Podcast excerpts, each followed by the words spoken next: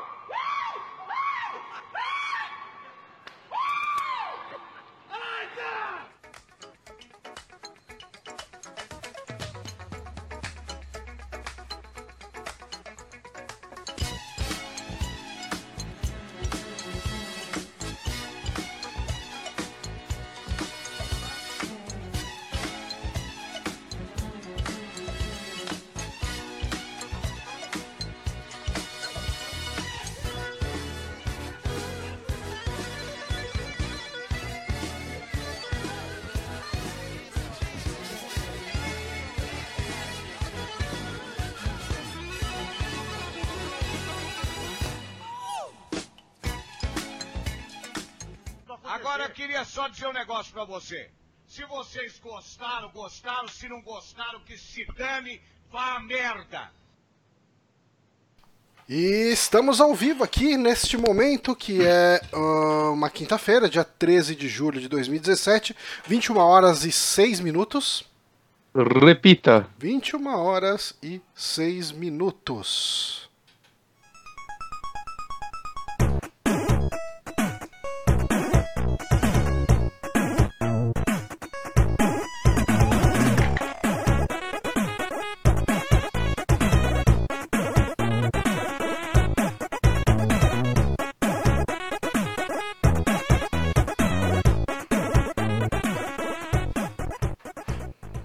Sim, estamos aqui ao vivo para mais um saque. Este que é o episódio 118 do seu podcast favorito de coisas. E eu sou o Johnny Santos, hoje estou aqui com o Guilherme Bonatti. Oi. E também temos ele aqui, que foi chamado por muitos de o Márcio Gordo. Como é para você ser o Márcio Gordo, Renato Honório? Ahn, a gente tem que levar pelo lado positivo, né? Não sei qual é exatamente o lado positivo, mas Deve Eu ter diria um- o Márcio simpático. Pode ser, o Márcio Oh. simpático é legal também. É bacana, eu acho que funciona Prefiro. bem. Eu também prefiro. Muito obrigado. Eu- ainda mais nesse mundo gordofóbico, onde as pessoas maltratam as pessoas simplesmente pelo peso. É, é menos ofensivo para o Honório.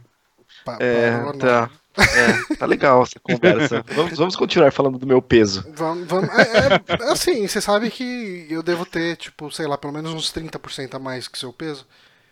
Não, a gente tá na mesma categoria. Gordo, depois de um certo ponto. Categoria gordo. É, gordo. Eu- Passou, mas- passou. Não, eu já tô chegando no obeso doente. Ah, tá. Tá. Eu É, diria que quase não dá pra colocar nós três na mesma tela. Tá, A orelha tá foi, foi difícil aqui juntar. É, realmente, você tá meio cortado, meio errado. Eu, eu tô ajeitando aqui. Tá. Aí, Você John, vai ajeitar aí ou eu tento ajeitar aqui? Eu, eu já mexi na câmera. Tá. Agora é só esperar o delay. Ou piorou ou Não, melhorou. eu eu não tenho delay. Não? Não, que Ah, tem tá delay bom. é essas pessoas. É, você vai ficar, tipo, meio cortado. Eu, eu vou tentar Não, acertar tá você ótimo. aqui, peraí. Eu vou trazer você pra cá. Aí eu corto você aqui. E eu trago você pra cá. Ô, seu filho da puta! e agora o Bonatti tá inteiro, dá pra ver as duas orelhinhas dele. Aí, que coisa bonita. Essa maravilha da tecnologia. Que tão maravilhosa quanto essa tecnologia de cortar a orelha do Bonatti é o saque, que você pode acompanhar ao vivo todas as quintas-feiras, às 21 horas, no youtube.com barra superamigos ou em formato MP3, na segunda-feira no SoundCloud, enquanto ele durar, né? Porque hoje saiu uma notícia aí de que o SoundCloud mandou embora cerca de 40% dos funcionários. É, e que o futuro. E, e foi legal assim que eu vi o tweet lá, sei lá, até os caras falando que não, nós aqui da família SoundCloud. E disse que os, os funcionários meio que deram risada. Falaram, cara, você tá chamando a gente de família SoundCloud, você acabou de mandar 40% da, da galera embora e tá falando de família. Você não tem que gostar de todos os seus parentes. É, né, cara? Você- mas você não consegue Mas- eliminar os seus parentes da sua família. Mas resumindo, é, Quem não queria parte- poder cortar 40% da família, né? Porra. Começava mas pelo grupo do WhatsApp. partiu né? fazer backup de tudo, né? Partiu fazer backup. A gente precisa urgente começar a fazer isso, Uhum. porque Eu vou começar daqui a pouco. Só É, deixa eu- eu acabar de fazer isso aqui. eu acho que como a gente usa o SoundCloud Premium, a gente tá um pouco mais seguro, porque muita gente usa o SoundCloud Free. E É. esses aí talvez seja mais urgente fazer um backup. Mas a gente precisa pensar nisso e, e já pensar em fazer um backupão disso e botar tudo Uhum. talvez lá no HostGator, que é onde a gente hospeda o site. Ah, Eu não tenho nada. É, eu tenho os que eu editei naquelas. Vai ser Eu tenho os 3DM só. Porque é os que eu digito também. Hum, é. Ah, ah, t- sempre tem esse negócio aqui, avisar os patrões sobre o grupo do Telegram e como proceder Ah, é. para entrar, né? Eu sempre esqueço de falar isso. Então a gente tem um grupo Hum. no Telegram que, que é bacana, é bem divertido. Ah, rola bastante stickers do, do Choque de Cultura. Rola bastante estratégia de Fire Emblem Heroes. Só que é só para quem apoia o nosso Apoia-se ou o nosso Patreon. É, um, um- é o nosso mimo. E vez por outra, eu, Bonatti e Márcio estamos por lá comentando. O Honório de vez em quando aparece lá, né? Sim, sim. Tava, tava bem ativo lá, mas deu uma parada, per- eu perdi. Quando você perde um dia, Ah, não. Vira uma bola o de neve, negócio né? vira. Então- É uma loucura, cara. É uma loucura. é, tem, tem que ser bem ativo. Mas assim, fica aqui a recomendação para as pessoas apoiarem aí os nossos, os nossos meios de financiamento coletivo, porque não está fácil, toda semana a gente perde alguém. E Perde a, alguém. a gente sabe que não tá fácil pessoas têm que parar de morrer, caralho. Parem de morrer, pessoas. É sempre bom que vocês parem de morrer, porque morrer não é uma coisa saudável. Ahn, vamos lá, então, é, o que, que a gente faz aqui hoje? Se é você ter morrer e ninguém cancelar seu cartão de crédito e aí você ficar pagando pra sempre na pós-morte. Pode Aí ser, de repente. Ah, pelo menos enquanto ninguém lembrar de cancelar. Né? Eu não sei se eles trabalham com refund disso ou não. Espero que não. Mas, enfim, tem aquele negócio lá de todo dia ter uma merda, né? Tem. Tem Isso aí. isso que o, o Márcio. Eu, eu tenho uma musiquinha, né, que o Márcio rola enquanto tá fazendo isso, mas eu não separei uma música. Nunca ouvi. É, a gente não ouve, né? Eu, eu Ah, é vejo só verdade. depois. Mas ah, hoje é o dia do rock. Olha, o dia do rock. Dia mundial do rock no Brasil. Mundial, mundial do rock no Brasil. Que eu, eu tinha um conhecido que ele era campeão mundial de jiu-jitsu da Vila Nova Cachoeirinha. Nossa. Aí, ó. Era um prêmio bastante específico. É bastante específico. Mas Que é, específico. acho que todo mundo aqui gosta bastante de rock, né? Sim. Pouco. É. merda. O, o, o- Bonatti tem a banda dele. É, tá ali com Tem sertanejo. duas né? bandas, né? Então, Tem o Conflito e o A, a Dark Inquisition. Dark Que, Inquisition. que eu tenho um dia que fazer um jabá aqui, eu vou fazer um jabazinho rápido, ó. Faz aí. A gente tem um EP lançado. Opa, é E quem quiser pode entrar em contato. É, é, é, é, eu não sei, se- é de pack isso, né? É, Mas é numerado a é 500 envelopinho. cópias. Envelopinho. Vai- 500 cópias escritas à mão. Rapaz. E daqui a 20 anos vai valer uma nota no eBay. Então, Ah. se fosse vocês, corria, pegavam 5 cada. O, o- o Mas Dark Inquisition, quiser, 12 reais. Dark Inquisition, ele tem, assim, você entrou, a banda já tava formada, né? Você Sim. entrou, já... A banda tem. Acho que é de 2000, cara. Tem muito tempo. Eles são até bem conhecidinhos na cena, né? Vocês. No, no underground, sim. É que eles tinham parado, né? E ficaram uns anos parados. Aí agora eles voltaram, estão com CD pra lançar e tudo mais. E estavam faltando um baixista e cá estou. né? E, e tá curtindo E- lá, tocar com os caras? Ah, não, teve uns Tô ouvintes, né, bastante. que Eu já curtia você muito. indicar.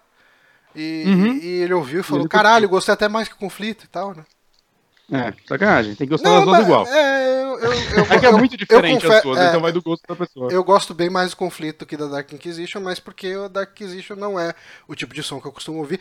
O conflito também não era muito o estilo de som que eu costumo ouvir, mas o, o Renan, né, que é o vocalista, ele melhorou pra caralho, né, esses tempos. né? Tipo, Ele a, a evolução a dele, dele. Uhum. é, a evolução dele é brutal, cara. E, e, assim, escutem, deem uma olhada lá, porque As duas estão no, no Spotify. É. As duas estão com mais material pra sair em breve, inclusive. Uhum. Então dê uma ouvida lá.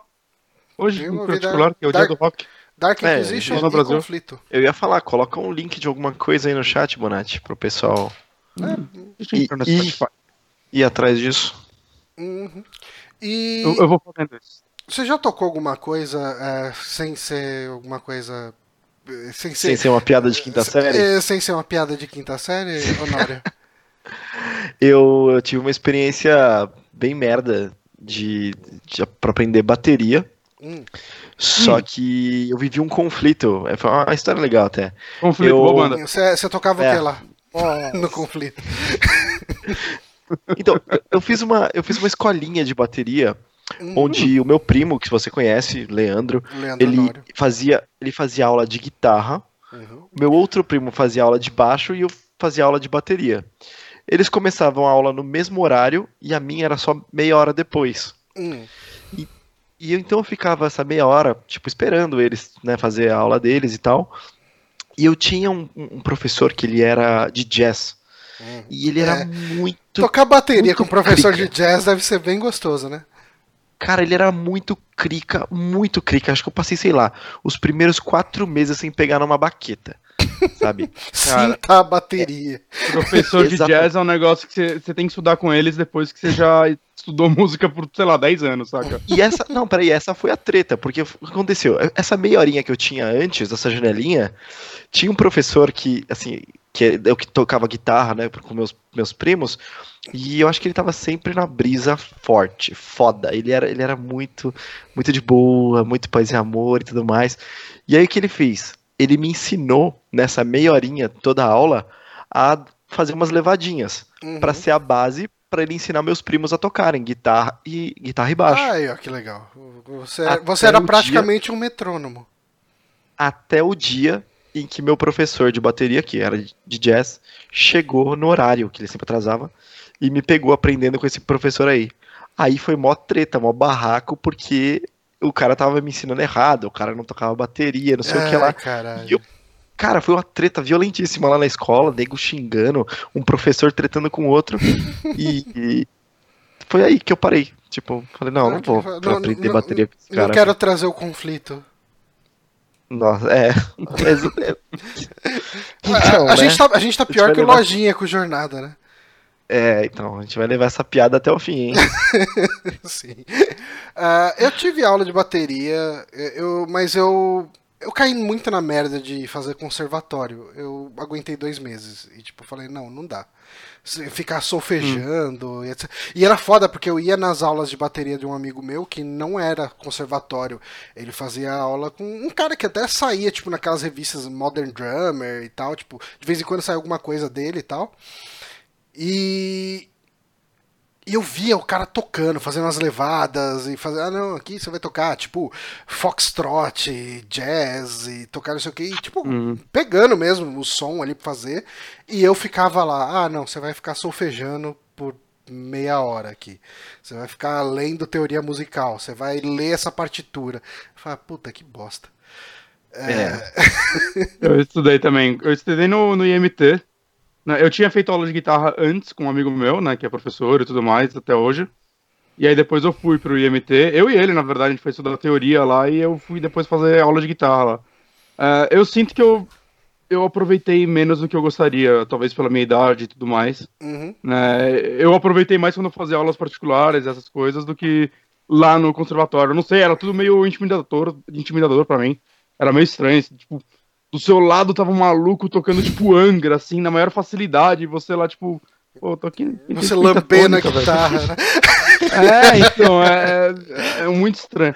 Mas hoje eu, eu, tô maluco, assim, pra voltar a estudar música, saca? Eu, eu sinto que agora ia ser bom pra mim, mas eu não faria em conservatório. Hum. Eu provavelmente estudaria com um professor de jazz, inclusive, que eu tô tava trocando ideia com ele, pra fazer aula de baixo agora. Falando em professor de música, eu, eu vi no, tipo, no Facebook, as notificações do Facebook, tava lá que o João Gordo tem interesse em comparecer a um evento, sei lá, ou divulgou um evento do Márcio Sanches.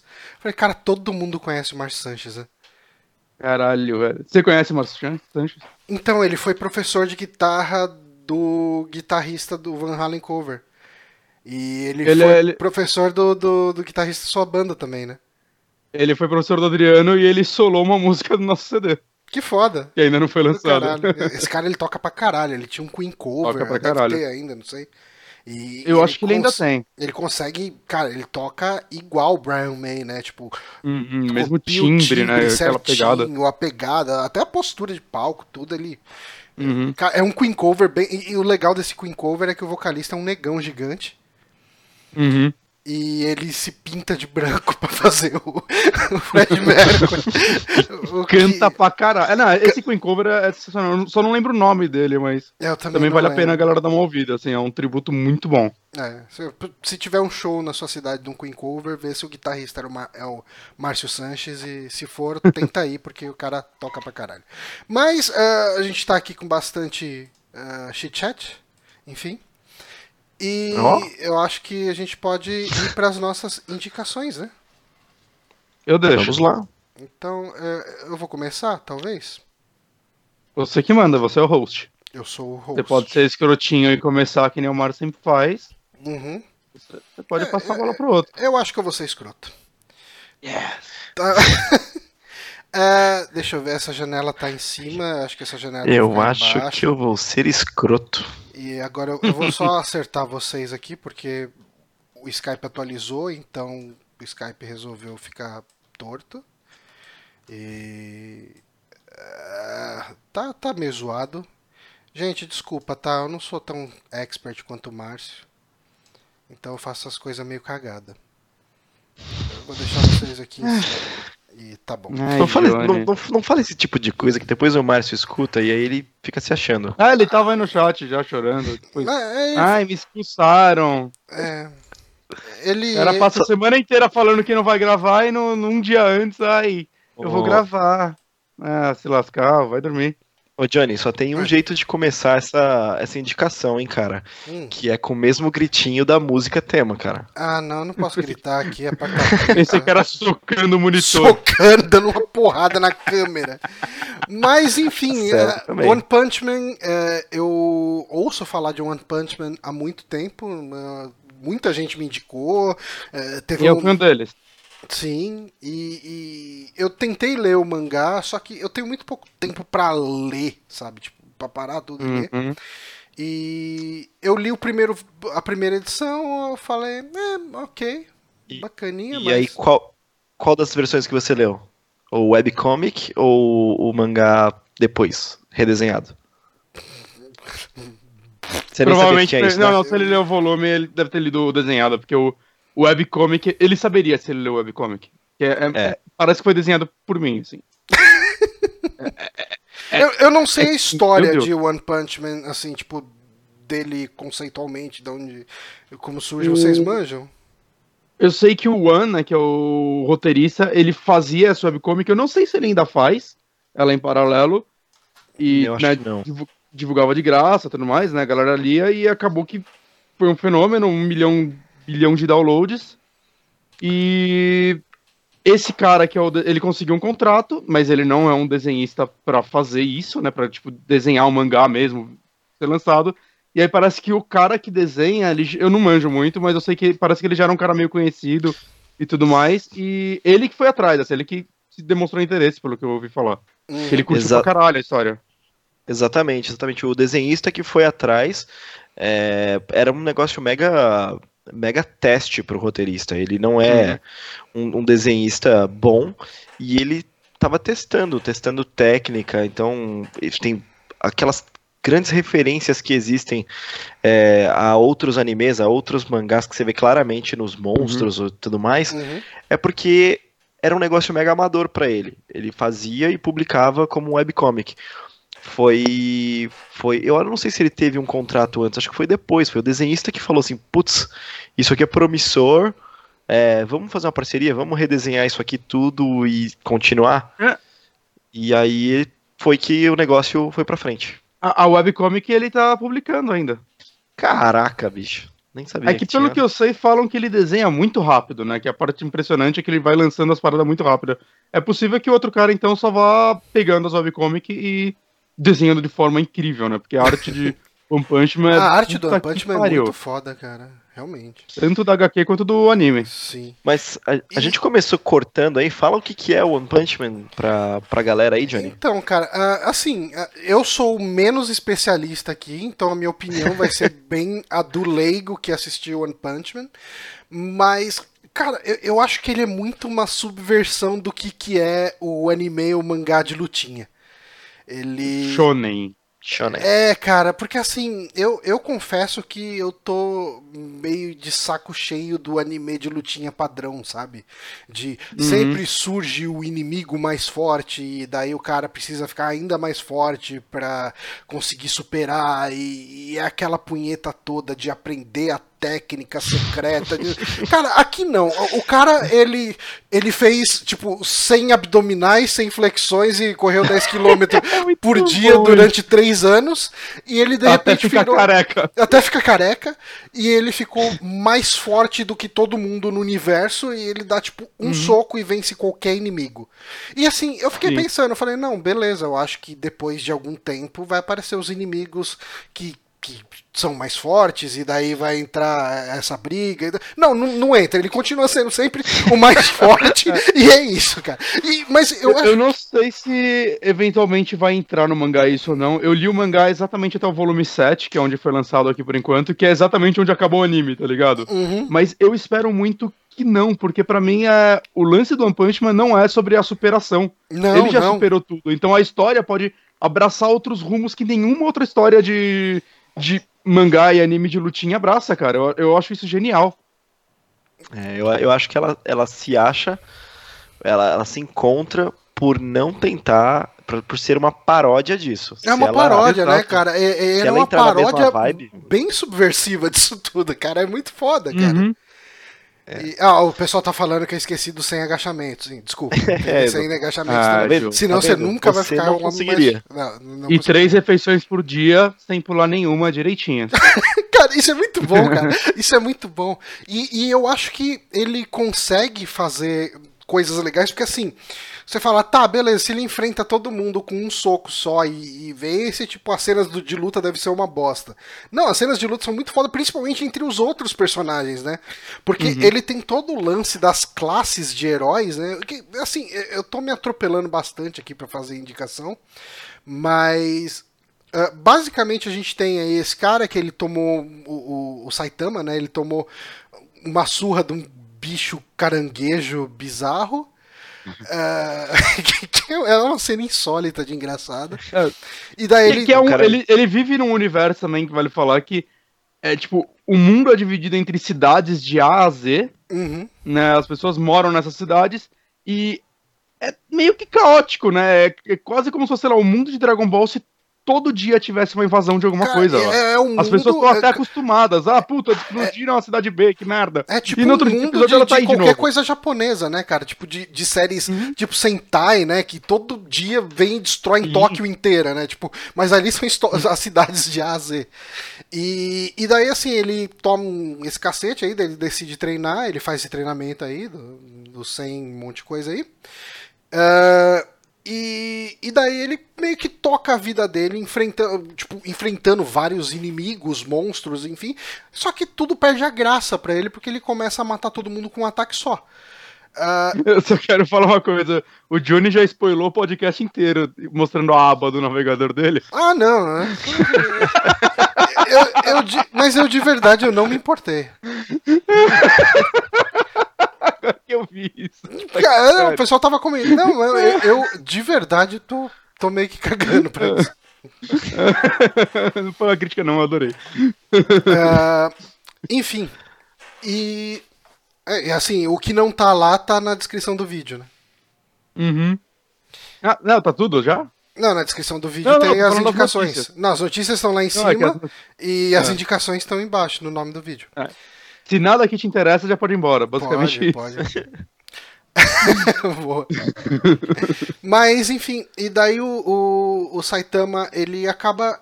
Ele acaba ficando meio que sem propósito na vida, né? Porque ah, ele queria ser mega forte, ele virou mega forte e nenhuma luta mais tem graça pra ele. Eu acho que Uhum. a história ela começa a ficar interessante quando aparece o Genos. Borg mega heróico que, que quer ser tão forte quanto o Saitama e ele enche o saco do Saitama pra ser o, o, o mestre dele. E, Resuma tudo em 130 palavras ou menos. Né? cara, isso é, é- isso é uma outra subversão foda, né? Porque o pessoal começa a contar história pra ele, fala, cara, para com essa merda, vai direto pro assunto. E os caras tentam fazer aquelas vozes. E então eu enfrentei. Cara, fala com sua voz mesmo. Que, tipo, eu acho que tudo isso é muito legal. E, e eu acho que uma das Bom. coisas que vale muito a pena de assistir One Punch Man é ver no Netflix com a dublagem em português, cara. Eu acho quero que rever é- agora em português, que eu não vi em português. Cara, é eu, uma, eu é uma Opa, dublagem estilo Yu Yu Hakusho. É muita, muita abrasileiração das coisas. Cara, você vê termos tipo. Ah, tipo, tem, tem aquela parte que o pessoal manda as cartas, né? Que o pessoal manda as cartas de, de fã pro Genos, né? Ah, você é lindo, ah, não sei o que, blá, blá, blá e tal. E chega uma carta pro Saitama de, um- de alguém xingando ele, né? E tal. Ah, você é um merda, Uhum. você fica usando, assim, usando do, do seu status, é? Do status dos outros, dos feitos dos outros pra se promover e tal. Ele Uhum. chega, ele pega. Esse cara não tem uma. Tipo, não tem louça pra lavar em casa, né? Ah, é? ele solta umas 10, Mas cara. ele. É porque eu não sei, é, tipo, eu, eu acabei vendo em japonês primeiro, porque como eu li o mangá, eu tinha muito. é, uma personalidade do Saitama, saca, na minha cabeça, que eu sabia que a japonesa ia ter aquela, saca? Até Aham. Pelo texto e tudo mais, que é basicamente o mesmo. Né? E eu quero muito ver como no brasileiro fizeram isso, porque eu gosto como ele é meio desinteressado nas coisas. Nesse mesmo, ele, tipo, o, o Genos começa a ficar muito preocupado com ele. Puta, ele vai ficar puto, ele vai ficar decepcionado com a vida de herói. E ele só, no, no japonês, ele só fala, nossa, tem gente com tempo livre mesmo. É, saca? é, tipo, você vê que ele não se importa. Pra ele é tipo, É. a adaptação ficou Ele muito, age- muito boa. Como a gente deveria agir quando as pessoas criticam a gente por besteira. Uhum. Ele, ele é um Eu tô cara. Ele é realmente um cara. cara muito iluminado, né? Se você for ver bem. Uhum. Ele é um cara que ele Sim. tá bem ok com o que ele é e, e ele tá, tipo, ele tá de boa aça, assim. O negócio dele Uhum. é aproveitar a promoção no mercadinho pra comprar os negócios mais baratos, sabe? Tipo, é- essa é a pegada dele, sabe? Mas- Mas eu acho que a superação também que tem na, na história, né? Já que ele tipo, nunca vai ser o desafio da luta, pelo menos até onde eu conheço da história. Mas acaba sendo como ele vai aprender a lidar com o fato dele ser um herói, saca? Tem- eu não quero spoiler muitas coisas, mas tem toda a cena daquele, daquele monstro aquático que invade. Eu acho que é um dos melhores episódios, que aparece o, o ciclista lá, e é uma puta cena, Cara, ao mesmo é- tempo é muito engraçada e triste pra caramba, né? Uhum. Porque ele é um personagem que não tem chance nenhuma. Ele é tipo um humano normal, a habilidade dele é andar de bicicleta. Ele chega é atacando muito a bicicleta no monstro. E ele, e ele é meio heróico, né, cara? Ele é bem heróico, né? Tipo, ele, é talvez o mais gritando, heróico. vai, homem ciclista, não lembro qual é o nome dele. É, É, Moomin, ele sai Moomin correndo. Rider. Moomin Rider. Ele sai correndo e só toma um soco, assim, cai todo, tipo, o silêncio sepulcral, assim, tipo, a única esperança da humanidade. Saca, É, mas eu não é uma cena bonita É. como isso desenvolve, como o Saitama, tipo, resolve essa situação não só pra esse lado, mas como ele meio que limpa a barra dos outros heróis, porque Aham. tudo meio que fica sujo pra eles. É, é a parte que você vê que o personagem começa a crescer aí de outras formas, né? Que não é ele aprendeu uma habilidade nova, não. Ele aprendeu como lidar com o público, digamos assim, né? Como ser um herói de verdade, não, não importa. Porque no começo ele tá muito fissurado no lance de eu quero ser o número um, né? Eu quero, eu quero que as pessoas me conheçam. Como assim ninguém me conhece? Uhum. Eu, É, eu então, acho que esse isso que eu ia falar, é assim, o, o, o começo da história, né, ele, ele, ele sempre se apresenta como herói por hobby. Herói por hobby, É. sim. Uhum. E ele não conhece a estrutura de heróis, e esse mundo tem essa estrutura de heróis com ranking. Então você tem o herói desde a classe C até a classe S, né? C, Uhum. B, A, S. E inicialmente acho que ele é classificado na classe C, né? É. E acontece que, assim, cada episódio tem um desafio e, eventualmente, é, tem duas partes, dois episódios e tal, mas é, cada episódio tem um desafio e ele nunca é reconhecido. Ele salva o dia uhum. e ele nunca é reconhecido. E é numa dessas que o Moomin Rider fica famoso. Porque ele toma os Como que é o louros nome do Moomin derrotar um... Rider em, em- em português? O, o, o Nego Neco aqui, ele comentou que é ciclista sem licença. Não é ciclista sem licença, não é ciclista, é alguma coisa sem licença. Eu não sei se é Hum. cavaleiro sem licença, não é cavaleiro. É alguma coisa assim, sem licença, tipo... Eu acho que foi legal, sabe? Tipo, É, na, na, na tradução escrita é alguma coisa sem licença também, na, na legenda. Então, eu achei, achei bem maneiro que aí ele vira o orelha pra gente, né? Ele tá entrando nessa. a- a- o, o, o, o Saitama tá entrando nessa estrutura, ele não sabe como funciona. Ele vira o, orelha, o orelha pra gente e fica essa dinâmica de o Genos, que é o discípulo dele, pode-se dizer assim, né? Uhum. É, é mega reconhecido, foi direto classificado como herói classe S, não sei o que lá. E ele, que é tipo muito mais forte que o Genos, uhum. é um herói classe C. Sim, mas mas aí porque toda ele não passa na dele. prova escrita, né? Ele é meio burro. Exato. Cara, é muito foda. Ai, Ó, cara. o Will Mendes comentou aqui que é motoqueiro sem licença. Ah, tá. Mas, E, ah, e assim, cara, eu os acho. personagens Ah, tá. secundários são, são muito bons, os personagens secundários também. Todos o. Cara, aquele Pretty Pretty Boy. Tipo, cara, todos os personagens são muito bons, cara. São muito bons. Uhum. E, e é um desenho que você mata ele muito rápido. São quantos episódios? Sim. 12? 12, 12 ou 13? Hum. 12 mesmo. Acho que é, acho que é 12. E 20 e poucos minutos, né? E tal. Cara, É, eu, 12, eu, exatamente 12. eu usava o, net- o aplicativo do Netflix, botava tipo uns dois ou três episódios no celular e voltava do trabalho vendo, sabe? Tipo, de boa, assim, cara. E é um dos desenhos dos anime, whatever, mais bonitos que eu já vi, cara. É Não, ele é absurdo o trabalho de animação disso. É, é tipo, olha, eu, enquanto eu assistia, eu só pensava, meu Deus, faça um remake de Dragon Ball com essa equipe fazendo essa porra. É que é impossível, né? Porque foram Só que- 12 episódios, não é, não é um negócio semanal, né? Tanto que fazem dois anos que foi essa temporada, ainda não lançou a tua segunda, né? Porque não Só é que algo eles têm barato.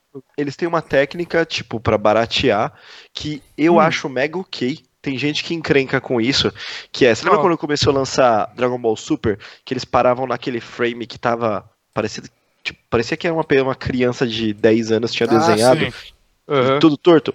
E, e nas lutas, quando começa o, o One Punch Man, às vezes a luta fica tão louca, assim, tão rápida e tudo mais, que eles fazem borrões, então um motion, motion Ah, blur sim. absurdo.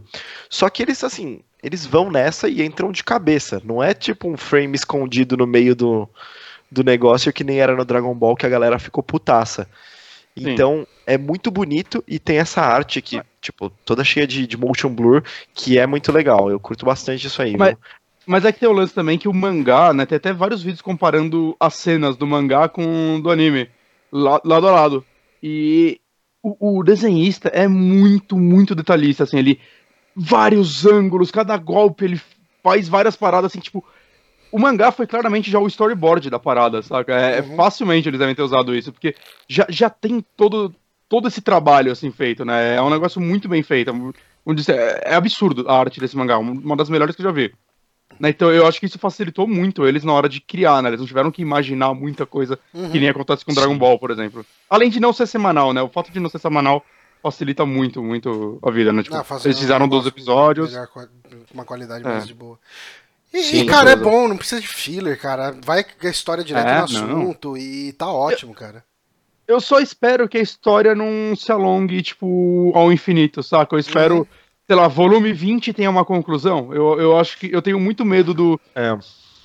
Saca, dele ter que começar a enrolar algumas coisas, porque é uma história tão boa, até que pela simplicidade e a forma como ele desconstrói esse tipo de, de anime, né? E, Uhum. porra, se ele esticar tanto quanto são esses animes, mangás de lutinha, eu, eu acho que ele vai se perder, assim como a maioria se É. acaba se perdendo. É o negócio Tenho de qualquer medo disso. paródia, né? Qualquer paródia tem um. Tem o máximo É, que você é, consegue é, um existe assunto, o né? máximo que você consegue tirar de uma piada, né, cara? Tipo, chega uma É. hora e fica Uhum. só idiota. Mas One Punch Man, recomendo bastante, curti muito, tipo, tá no Netflix. Como o Netflix tá tirando todas as coisas meio que rápido. Que é rápido não, né, vai, mas a gente descobriu, a gente tá descobrindo que Netflix de tempos em tempos tira as coisas. Então, Uhum. é, recomendo correr atrás aí, assistam porque é muito bom, muito divertido. E no, no decorrer dos episódios, só queria falar uma coisa mais. É, tem umas músicas muito bonitas, né, cara? Eu não tava esperando ter.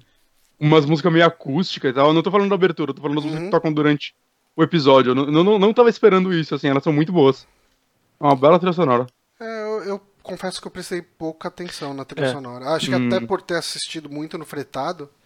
Ah, eu, eu vejo em casa com fone, saca? Então. Ah, é, então. Fica Vou, mais. vou dar um bisu, também nada me veio à cabeça de. É, eu não, de referência. eu não re- reparei muito. Ah, então vamos, tem músicas bonitas. vamos um pouquinho pra games antes de voltar pra desenho. Então vamos, Vamos. para indicação do Guilherme Ubonato. Oi, sou eu. Tá jogando joguinho. Tô jogando o joguinho. O, o, o maior lançamento do mês, talvez? Até Splatoon 2 aí. É, eu estou jogando. É porque não teve muito lançamento esse mês, né? Mas eu estou jogando o remake do, do Crash Bandicoot, da, o Insane Trilogy. Que. Interessante, eu fui. tava pesquisando, foi feito por uma empresa chamada Vicarious Vision, Hum, que aparentemente é muito especialista em fazer versões para outros consoles de, de jogos que já existem. Ela fez muito porte desde os anos 90 de jogo para Game Boy.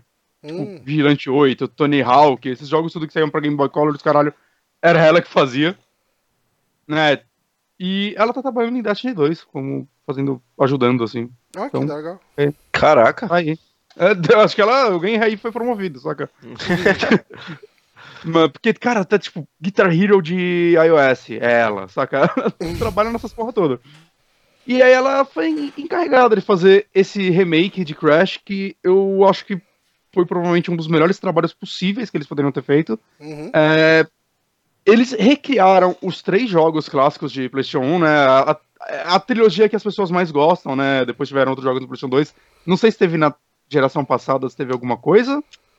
Hum, Mas a franquia é conhecida por ter se perdido, né? As Aham. pessoas gostam mesmo dos jogos da Naughty Dog. O Crash foi ficando cada vez mais radical e punk e perdeu tipo Sonic. E é um remake quase um pra um, assim, tipo, é, os cenários são basicamente os mesmos, só que fizeram um trabalho tipo o Wonder Boy, não sei se chegaram a ver aquele Wonder Boy 3, que eles reimaginaram completamente o cenário, mantendo toda a estrutura dele, né? Então, sei lá, um, um cenário que era só um borrão amarelo atrás, eles construíram um puta deserto com uns puta cenário atrás, assim, um background muito legal, né? Os personagens, um ratinho que parecia, sei lá, um, um bicho estranho, qualquer coisa menos um rato, virou um rato finalmente. E esse Crash, eles fizeram também bastante um trabalho desse, assim, é. Todo o trabalho de cenário e tudo mais é, acaba sendo, sei lá, um dos jogos mais bonitos desse gênero que eu já vi. O que facilita muito por ser um jogo com câmera fixa, saca? É, não tem câmera livre, é um jogo de plataforma que saiu antes do Mario 64. E ele acaba funcionando quase como um side-scroller se esse gênero a câmera ficasse atrás do personagem, ao invés de do lado. Você anda no corredor. E, tem, e eu, eu terminei já o primeiro jogo e eu tô jogando o segundo. Tô, acho que no terceiro mundo do segundo. É, prime o primeiro jogo me surpreendeu. Primeiro, é, eu não lembrava que tinha tantas fases em 2D, na verdade, side-scroller. né? Bastante mesmo. Eu pensei que era uma ou outra, só os bônus. Porque eu cheguei a rejogar eles alguns anos atrás, quando a PSN deu eles na Plus. Uhum. E eu rejoguei, mas eu não cheguei a terminar nenhum dos três na época, né? Eu só, tipo, ah, nostalgia, vamos ver como é que é. E eu lembrei, eu tinha gostado muito. Só que eles trouxeram algumas melhorias. Uma delas, eu acho que a principal, inclusive, é o primeiro Crash no, no PlayStation, por algum motivo você só podia dar save game depois que você vencia algumas fases especiais. Hum. Saca? Que tinha algum bônus dentro do cenário. Sim. Então você passava, sei lá, três, quatro fases e quero parar de jogar? Não, você não pode. Cara. Não- Não tem. Agora não, agora o save você dá a hora que você quer. Essa foi a primeira melhoria que Jesus, obrigado, T- isso tava era pedindo. necessário. É, com certeza, cara.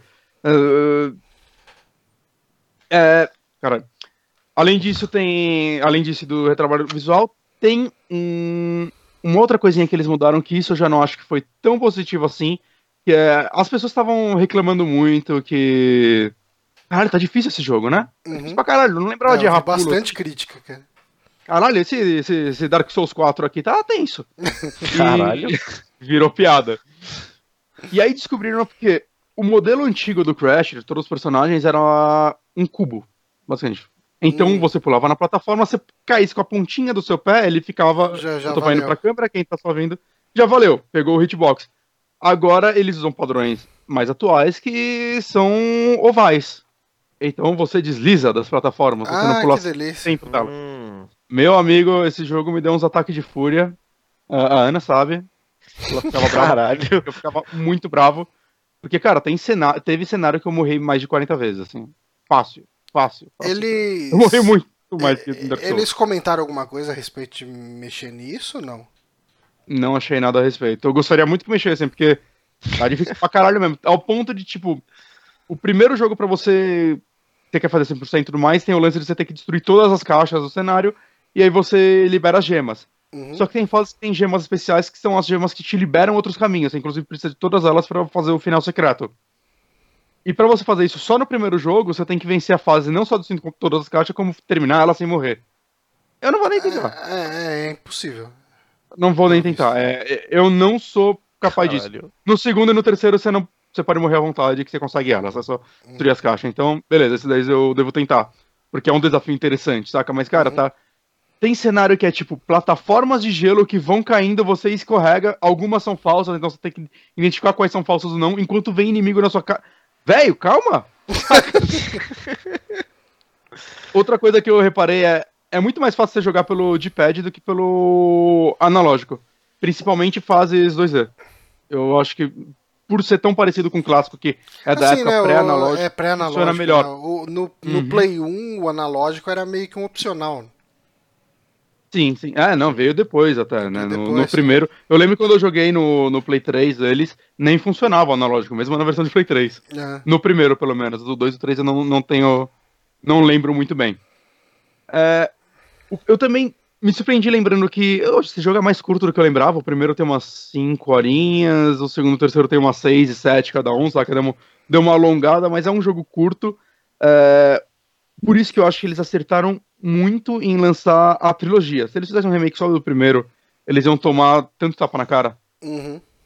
Mesmo porque o primeiro é o pior dos três, saca? Eu comecei o segundo e nas primeiras fases você já vê uma puta evolução de level design, de saca mecânicas mesmo. É, é, ele te traz coisinhas novas. O primeiro já tinha algum cenário ou outro, tipo você fugindo da pedra, né? Ou coisas do tipo, mas o segundo já tem cenário com jet ski. Eles tentam, saca, inventar bastante a cada mundo, dar, criar novos temas e coisas do tipo que, sei lá, torna o jogo mais interessante, né? Uhum. Não ficar só aquela repetição de, de plataforma mesmo. O segundo também tentou, começou a colocar mais história no jogo, né? Tem mais é, diálogos mesmo entre o Crash e o. O Crash não fala, na verdade, mas o, o Dr. Nitros, alguma coisa assim.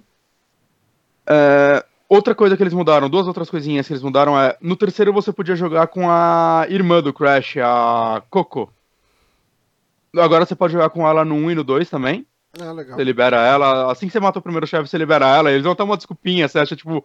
é, no cenário mesmo, no mapa, você acha, tipo, uma máquina do tempo e aí ela sai dele, assim.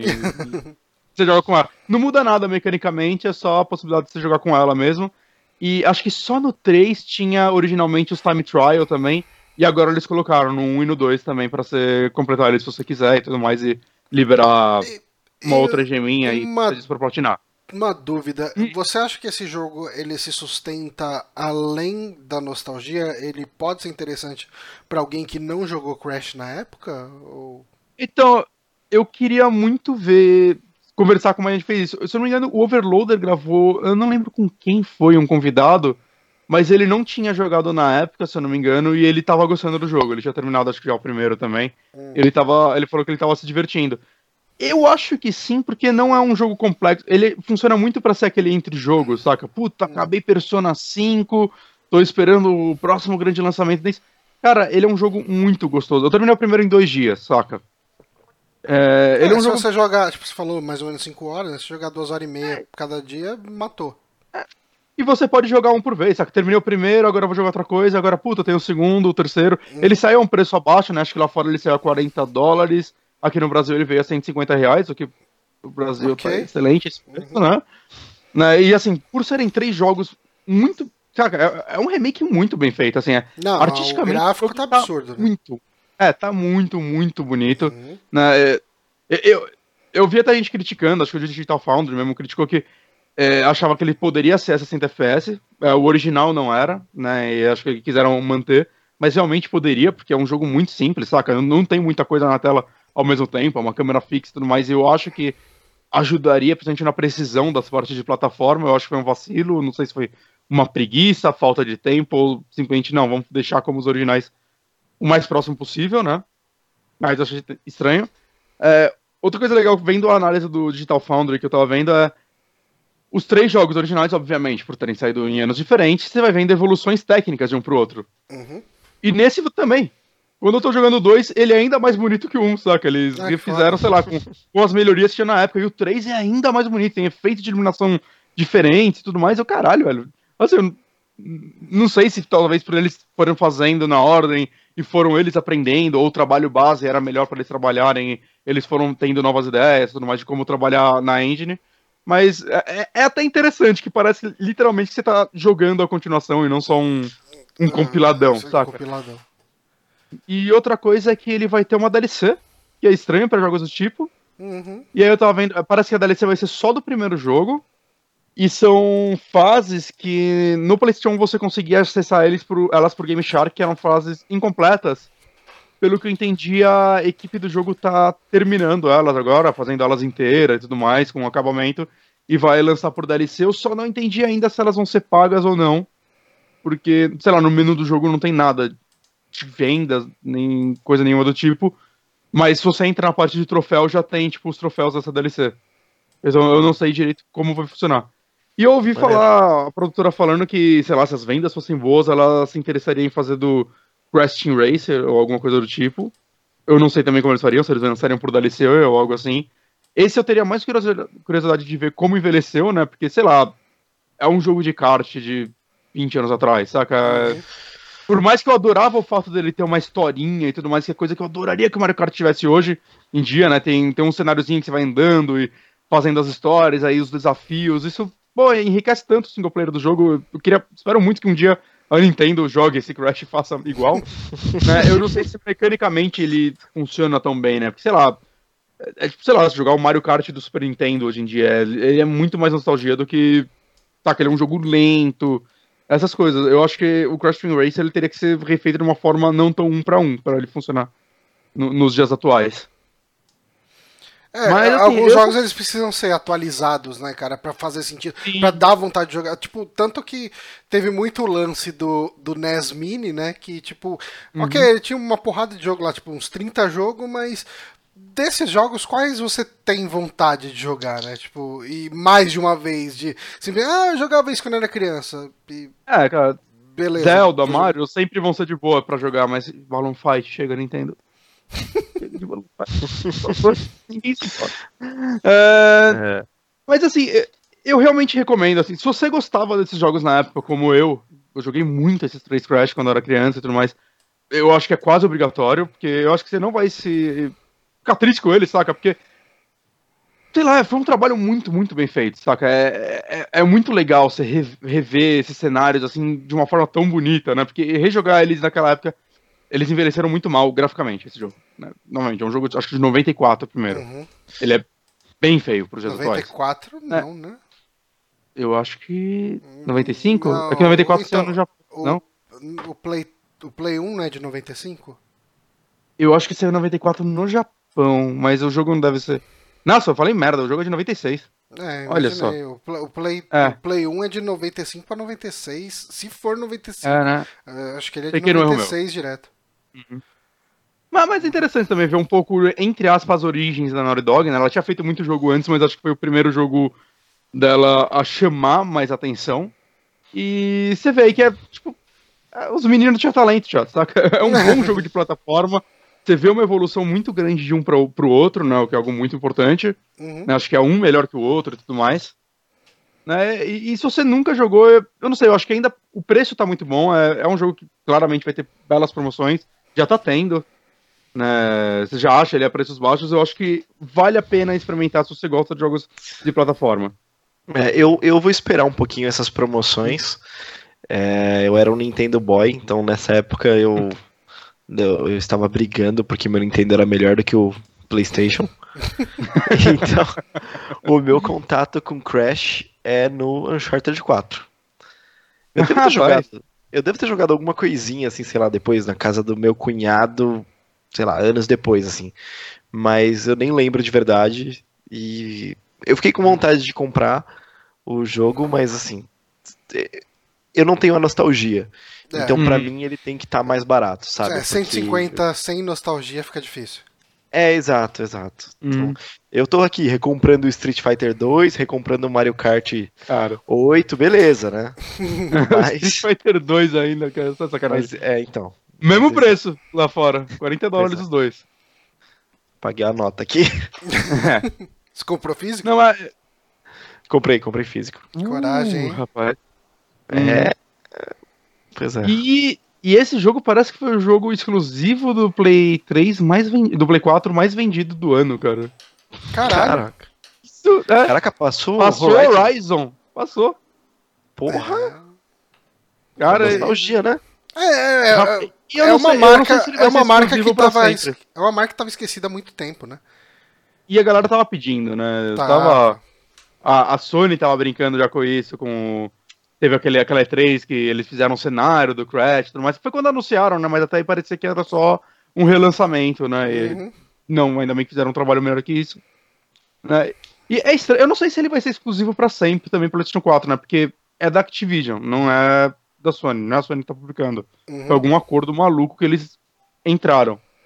Eu acho que ele deve sair pra PC e Xbox no futuro. Mas eu não posso afirmar nada. É. Pô, e o melhor console? Switch.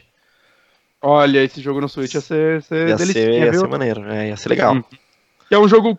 As fases, de modo geral, tirando as que você vai morrer 40 vezes, são tão curtinhas, saca? Funciona muito bem assim também. Puta, É, quero se deitar e jogar umas duas fases por dia. E se quebrou a acho que- única dinâmica, a única dinâmica ruim que você tinha falado que era de ter que jogar mais fases, agora dá pra salvar o tempo todo, É. tá perfeito pro Switch, né? Uhum. É, esse daí, na verdade, foi feito pra tudo, né? Porque puta que pariu, gente. Deixa eu salvar meu jogo quando eu quero. Eu tenho que parar às vezes de jogar, eu não posso É, cara, eu vou te falar, eu vou te falar que eu fui rejogar recentemente o New Super Mario Bros. U. E ele tem um Hum. pouco isso, né? De você só conseguir dar. Ele tem um save meio. é, Aqueles saves que se você salva, você Quick não consegue dar load. É, aquele quick save que apaga. Mas não é a mesma coisa, né? Tipo. Eu nunca me sinto seguro com isso. Eu sempre acho que eu vou É. ligar e ele não, não vai aceitar. Não vai falar, entender direito, não vai dar alguma. "Não, é, eu sempre acho, cara, que. Faz isso comigo não, cara. Deixa eu salvar meu joguinho. E passou dessa, dessa fase. Mas maravilha, Crash. Crash aí. uh, Insane Trilogy, né? O nome dele. Exatamente. E, Isso aí. Enfim, vale, vale a pena aí. E vamos para É, nossa recomendo. última indicação desta semana, que eu acho que nós três assistimos. O Honores, o Eu não Bonatti- consegui ver ainda. Ah, que Não pena. consegui ver ainda. Mas Eu enfim, tô maluco pra ver. assistimos, aí, eu e Honório assistimos o Castlevania, ah, o Exato. desenho do Netflix aí. E aí, Honório, o que, que achou? O que, que achei? Bom, esse eu gostei bastante. Eu gostei, putz, pra caramba. É, é mega curtinho. Então são episódios de 24 minutos? Acho que são 24 minutinhos Acho que só. o primeiro é tipo 25 e os outros são 20 e pouquinho, sabe? Tipo. É bem pequenininho, tem só quatro episódios. É, esse já, já de cara é, é um contra, mas assim, eu gostei, eu queria mais história. Uhum. Ele tem só quatro episódios e. Bom, eu, eu preciso fazer um disclaimer que eu não joguei Castlevania, Castlevania. Então eu fiquei com muita vontade de jogar, então eu não consigo falar se tá ofendendo É ninguém, né, Johnny? né? Então, ah, se- se- sempre vai ter alguém que vai ficar ofendido. O, o Johnny é viciado correções. no lore de, Castlevania. Eu não sou tão viciado. Cara, eu, eu já fui viciado. Tipo assim, eu não lembro mais porra nenhuma. Mas eu já. Cara, eu já fui aqueles caras de ficar devorando o Wikipedia, vendo história de e como um jogo se ligava ao outro, como o Area of Sorrow era ligado com Dawn of Sorrow, que personagem que aparecia no Symphony of the Night, que aparecia não sei aonde, sabe? E eu, eu Ah. curtia muito, cara. Curtia muito, mas assim, tipo. Eu, eu não gravei nenhum desse conhecimento. é tipo quando você tá meio que assim fuçando na internet e você começa a pesquisar sobre cachorro, daí você pesquisa quantas raças de cachorro tem e você vai ver, você tá pesquisando o que pode ser feito com a saliva de um cachorro, porque você tá só indo link após link após link. E É é três da manhã. E é três da manhã nesse momento. É, é. Ou 5 da tarde, dependendo. Ó, eu gostei bastante da arte. Eu achei que o, o movimento e o desenho estão tão muito bonitos, tá, tá fluido pra caramba. Sim, Sim, eu, tá. eu, eu vi muita gente criticando a animação. Eu entendo as críticas à animação, porque nos momentos de ação mais intensos, né? Ah, tipo, no quarto episódio, principalmente, que tem uma luta lá e tal. Sim. O Ciclope é no quarto ou é no terceiro? É no terceiro. É no terceiro. É- Essa é uma luta muito legal, mas você vê, tipo, meio que frames sendo comidos ali. Mas eu entendo que, assim, Castlevania, ela é uma franquia que talvez seja uma incógnita para quem tá investindo dinheiro nisso. Porque os últimos jogos, assim, é, o, o- aquele Lords of Shadows 2 e tem aquele outro de, de 3DS, eles não foram sucesso, eles foram bem, tipo, extremamente criticados e eu não sei o quanto que o Netflix estava confiando para Ah, despender uma verba gigante nesse desenho. É, não, isso se mostra claramente e no, no- no tamanho, né? Quatro episódios. Quatro então, assim, episódios. ninguém investiu muita grana nisso, então eu tô fazendo aquela. é, é, podia ser mais bonito, podia ser. Putz, tudo podia ser melhor, é claro, Uhum. mas tudo isso precisa de investimento. Então, se a gente tá falando de uma. Vamos né, tentar julgar pelo, pelo contexto do negócio, porque são quatro episódios apenas, é uma primeira temporada, é uma tentativa e, e o Netflix está produzindo para valer, não é só distribuindo como ele faz com a maioria dos, Uhum. das coisas, né? Ele não tem Uhum. grandes experiências com isso. Então é realmente terreno, Ah, terreno que não é firme aí. a animação, ela já produziu, assim, alguma? Porque eu sei que tem uns animes que vão pro Netflix, mas eu não sei se ela só traz. Eu acho que ela só traz, porque ele sai lá se ela- fora sem ser pela, É. pela Netflix. Ou se é uma parceria. É, eu também não sei. Se alguém aí no É, chat souber. Basicamente, É, tem, tipo, é, Knights assim, of eu não sei. Sidonia e tal. Assim, esse, É. esse desenho é importante falar que ele não é um anime. Ele segue Ah, muito é. uma estética de anime, mas ele é ocidental, né? Tipo, o produtor Uhum. dele é o Adi Shankar, né? Que ele. Adi Shankar, né? Acho que. Ah, não sei como se pronuncia esse nome indiano, mas ele é conhecido. Ele, ele fez aquele. A gente até comentou num saque aquele reboot de Power reboot não, né? Aquele fanfilme de Power Rangers que era extremamente Uhum. dark, que, que os Caralho, tá, eu lembro. é, então, ele que produziu isso. Eu acho que ele produziu aquele segundo filme do Dredd. Ah, Não te- Não tenho é? certeza. Eu não tô lembrado. Acho que o- Hum. alguém que tiver aí no chat vai poder. É, Esse filme do Dredd falam muito bem dele. Eu, eu não assisti até hoje, eu tinha que Eu ver. gostei, Eu- cara. Se for o que eu, que eu vi, né? Se for isso que ele produziu, não sei se é de repente um, um fan-filme ou se é realmente o, o segundo filme Hum. lá, que é com o Eu Carl vou descobrindo Urban, aqui. né? Ah, esse, tá, esse do, do Carl Urban, esse é muito bom, esse É, filme. Ele é bem bom, cara. Você vai curtir, Bonatti, com certeza. Qual, qual o nome dele mesmo? Do, Procura do por Dredd. Ah, tá. Adi Shankar. Ou Ah. procura por Carl Urban. Não sei o que fica mais Ah. fácil pra você digitar. Não é que eu tô na, na página do, do, Castleva- do Castlevania aqui. Uhum. Eu não tô achando o nome dele.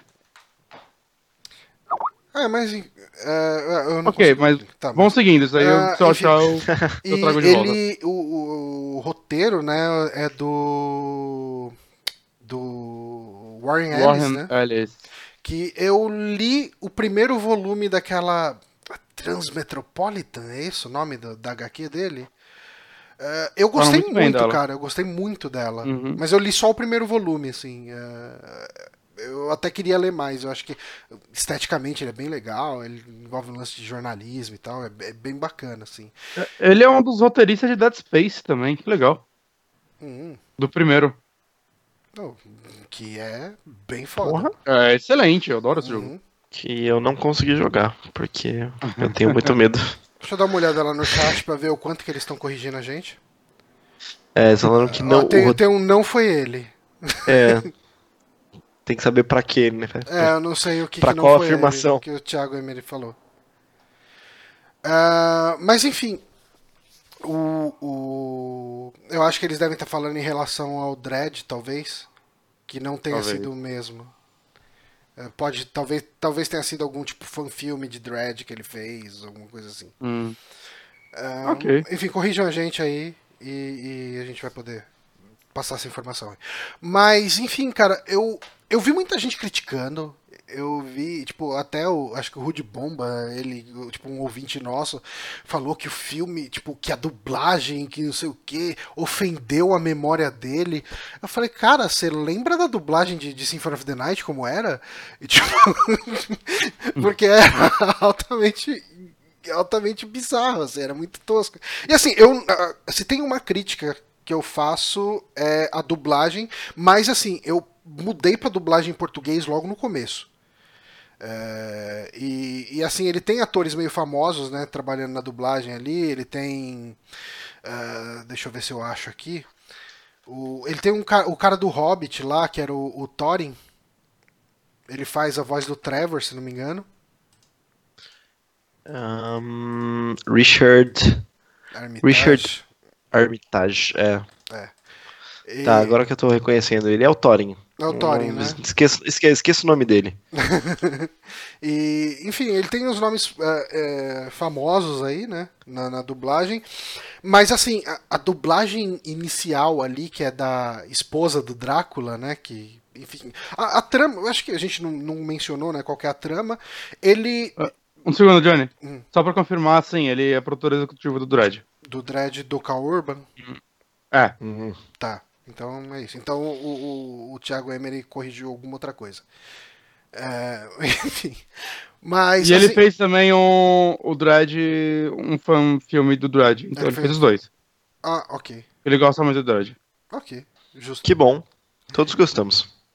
Gostamos. É, mas assim, a trama, ela. Assim, a- o primeiro episódio ele começa meio que passando o- a história do Drácula, né? É, é tudo muito rápido, são 20 minutos, mas é, basicamente como o Drácula se apaixona por uma humana, ela meio que fala pra ele entender melhor os humanos, né? Que ele odeia os humanos. Tipo assim, é, é um Drácula já querendo se redimir, re- se redimir não, se afastar dos humanos. Ele já era famoso por ter. ah, é, é o Vlad Tepes, né? Eles citam ele como o Conde Vlad Tepes. Então ele já era conhecido por empalar humanos e não sei o que e tal. E, e ele tá meio que se afastando da humanidade, e daí ela, ela meio que invade o castelo dele, a casa dele, e, e, tipo, ele se interessa por ela, né? Pela forma como ela É. trata ele. Ela tá buscando conhecimento científico pra ser uma curandeira, pra ser uma médica. Exato. E aí ela vai atrás do conhecimento dele, que sabe que ele é um cara culto e tudo mais, ele é conhecido. Uhum. E por ter se envolvido, assim, o filme ele se passa, o, o anime, o desenho, na verdade, se passa tipo em 1400 e alguma coisa, né? Então, é aquela é Dark Ages total, assim, né? E. ah, a igreja manda em tudo e ao ver o envolvimento do, da, da menina com o Drácula e eles vão até a casa dela e veem esse monte de aparato de ciência, fala que aquilo tudo é bruxaria e queimam ela. E daí o Drácula fica bem puto e promete se vingar de toda a humanidade, né? Uh, e, quer dizer, toda a humanidade não, mas dos humanos daquelas cidades ali vizinhas. E a Não, trama to- meio que se desenvolve. a. É. E, e a trama meio que se desenvolve a partir daí, né? De um- período negro que acontece depois dessa vingança do Drácula. Ao mesmo tempo, a gente tem o Trevor Belmont, né? Ele se concentra nos personagens do Castlevania 3, né? A gente já tinha visto isso em, em previews e tal. Tem a Saifa, que eu sempre, chamei de Silfa. a Silfa Belnades, né? Sai- Saifa Belnades, que nome desgraçado de se falar. E o, o Trevor Belmont, né? E daí, assim, o, o Trevor, a família dos Belmont foi meio que escorraçada pela igreja, né? Foi como que a excomungada pela igreja. E, e daí eles têm meio que uma treta com a igreja, e isso é, é tratado também no desenho. Cara, eu, eu gostei, eu achei assim, mais. Eu fiquei com. Eu fiquei meio assustado no começo. Por causa do diálogo. Eu achei o diálogo muito. Muito idiota, sei lá, muito imbecil, sabe? Tá- é sabe porque- quando a é pessoa começa a é um explicar cara- demais o que tá acontecendo? Eu, eu pensei que você tava falando da cena do. do- Posição do começo. gratuita. do comecinho, ela começa a fazer tanta pia- piadota assim, sabe? Hum, Que ele tá invadindo o castelo do Drácula, aquele negócio mega opressor, você fala, putz, vai ser alguma coisa pesada, e aí ela começa a dar piadotas e tudo mais, é. e tirar sarro e tal. Eu- Isso aí foi meio É, broxante eu, eu acho que toda vez que ele tenta fazer algumas piadinhas, eu acho que ele acaba. Tipo, você fala, hum, não precisava, sabe? Tipo. Porque ele tem um tom muito negro, assim, no desenho, sabe? Tipo, você vê gente sendo empalada, gente morrendo o tempo inteiro. Ele é bem gráfico na É, violência. Você vê, tipo, O lanças. pouco a- que eu vi de vídeo dele, imagens e tudo mais, dá pra ver que ele ele tenta ser um negócio pra adulto, né? Ele não, Sim, sim, é, não, ele é- não quer ser uma parada coloridona ou algo do tipo. Não, nem um pouco, cara. Tanto que eh, eu tava vendo um vídeo sobre curiosidades do desenho e tem meio que um lance desses de que eles começaram fazendo. Ah, e daí ele tava com muito humor, assim, muita frasezinha, tipo, sei lá, talvez uma pegada meio Uncharted, sabe? Todo momento de perigo, solta uma piadinha, solta não sei o que e tal. O E meio fala- Marvel. é, Marvel também, sabe? Tipo, e, e aquilo não tava casando com a temática, eles meio que falaram, não, não, puta, vamos refazer essa merda, vamos tirar esse monte de piada. E eles deixaram bem poucas piadas. Mas assim, os momentinhos de piada, eu, eu sinto que, sabe, tipo, talvez pudesse não ter, mas ao mesmo tempo, talvez se tiver, se não tivesse nada, fosse pesado demais e fi- ficasse só maçante. É, é difícil definir, sabe? Porque tem uma hora que Tem ele que vai saber cair. dosar, né? É, tem uma hora que ele vai cair, tipo, ele cai em pé, daí ele chega e fala, ah, caí como um gato. E daí é óbvio que o chão ia ceder embaixo dele, sabe? Era muito claro que, É. que a- que tipo, as- sabe que cena que se. de- Eu acho que eu falando aqui eu meio que percebi o problema. Ele tem humor, mas o humor dele é muito óbvio e, e acaba ficando sem graça, sabe? Tipo, ficam só piadas meio jogadas. Ah, mas isso atrapalha pouco. Eu gostei muito do desenho, eu quero muito ver mais sobre ele, cara. Eu quero, eu gostei muito de que ele foi renovado para uma temporada de oito episódios, né? É, tá, tá vendo aí o, o, o negócio do problema de investimento, né? Claramente, na primeira semana de lançamento, o negócio já foi consumido o suficiente para eles confirmarem, olha, tem segunda temporada sim, tem oito episódios. Uhum. Não tenho certeza se isso já estava definido antes, mas deve ter feito algum sucesso. Ma- Mas eu acho que, pelo que vocês estão falando, parece que eles acertaram lançar uma primeira temporada só com quatro episódios pra até medir terreno. Saca? Não só, tipo, pra ver se vai ter a segunda temporada, mas pra ver. É, pegar um feedback, saca? Puta, o humor tá meio merda, a dublagem tá meio merda. Vamos melhorar essas paradas, É. saca? Porque eu, eu não sou contra ter humor na parada, em primeiro lugar, porque Uhum. eu acho que isso ajuda a dar carisma pro personagem. Se o personagem for só um carrancudo o tempo todo, meu Deus, Sim, sim, todo sim, mundo tá sim, morrendo, vamos salvar. Ia ser chato mesmo. Tem que ter um- Ia. alguma coisa. Um carisma. Tem que existir carisma nos personagens, ainda mais que é um desenho. Apesar de tudo, é um desenho. É, Mas eu acho que se se eles lançassem agora oito episódios, dez episódios, eu sinto que iam todos seguir a pegada desses quatro. Agora eles tendo esse feedback, os próximos oito podem ser muito maiores, melhores. Mesmo porque Ah, sim. foi feito meio rápido esse, né? Porque, É, lembra, anunciaram, eu pensei que ia ser pro ano que vem do nada. Não, vai sair Então, agora mas, em pare- julho. mas parece Oh. que ele já estava sendo trabalhado desde 2005, né? Ah, sim. Ah, assim, por um lado é bom, o que você tá falando funciona muito bem, Bonatti, porque eles estão. Hum. Eles conseguem testar, eles conseguem pensar muito bem no que eles estão fazendo. Por outro lado, quatro episódios não desenvolve o suficiente da história pra você segurar ela, segurar a atenção por um ano, Uhum. sabe? é. Eu É gostei, verdade. eu vou voltar. Provavelmente por ser quatro episódios, quando for a segunda temporada, eu vou reassistir esses quatro. Ah, sim. Uhum. Porque é esse negócio. É legal, você fica naquela de, putz, vai acontecer uma coisa legal, vai acontecer uma coisa legal. Mas de verdade, a, a primeira história que a gente tem, assim, o primeiro arco, é um arquinho introdutório secundário. É, ele só apresenta Não os é personagens, realmente, cara. Não, não acontece É, ele nada.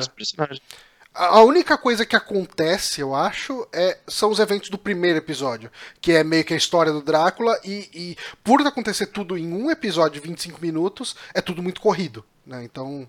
Hum. É, assim, ele forma o que seria a aventura. É. Ele forma.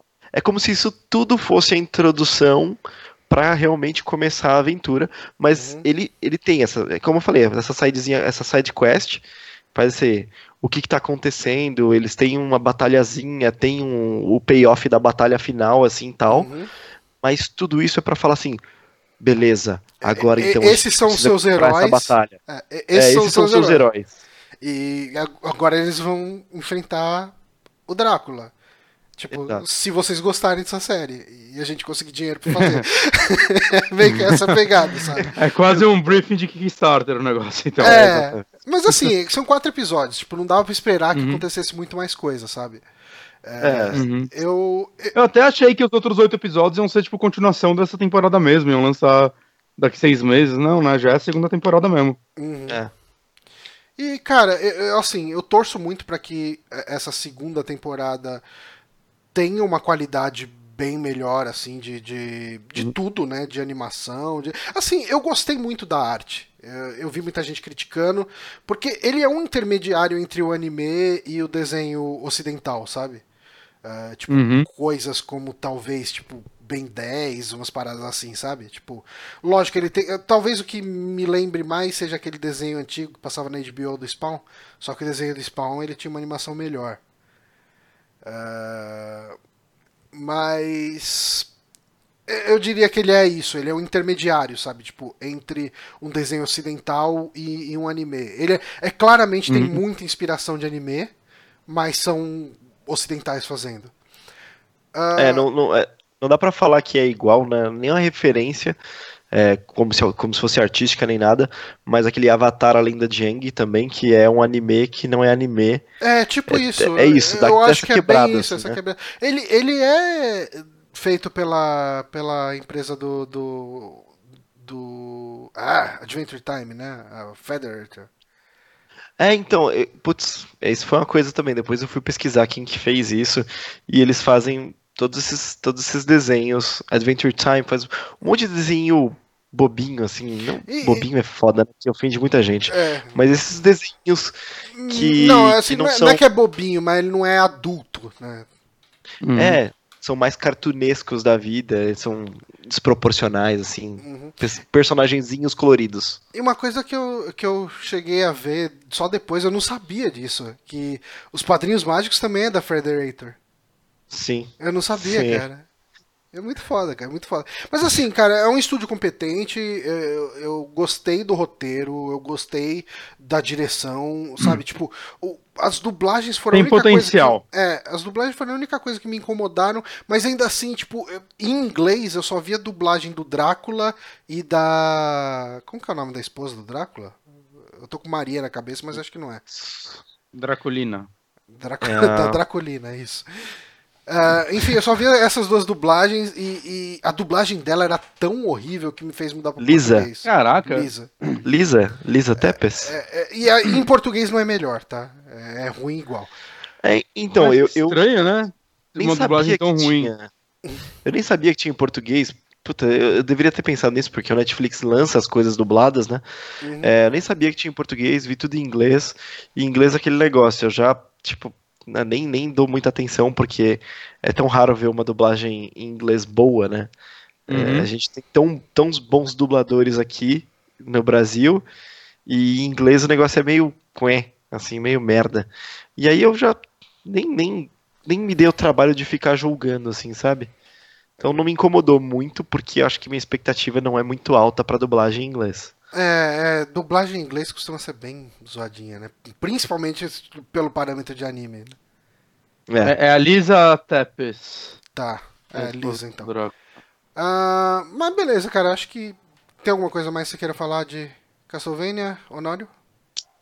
Não, no meu vasto conhecimento de Castlevania, eu acho que a gente cobriu tudo que a gente tinha que falar.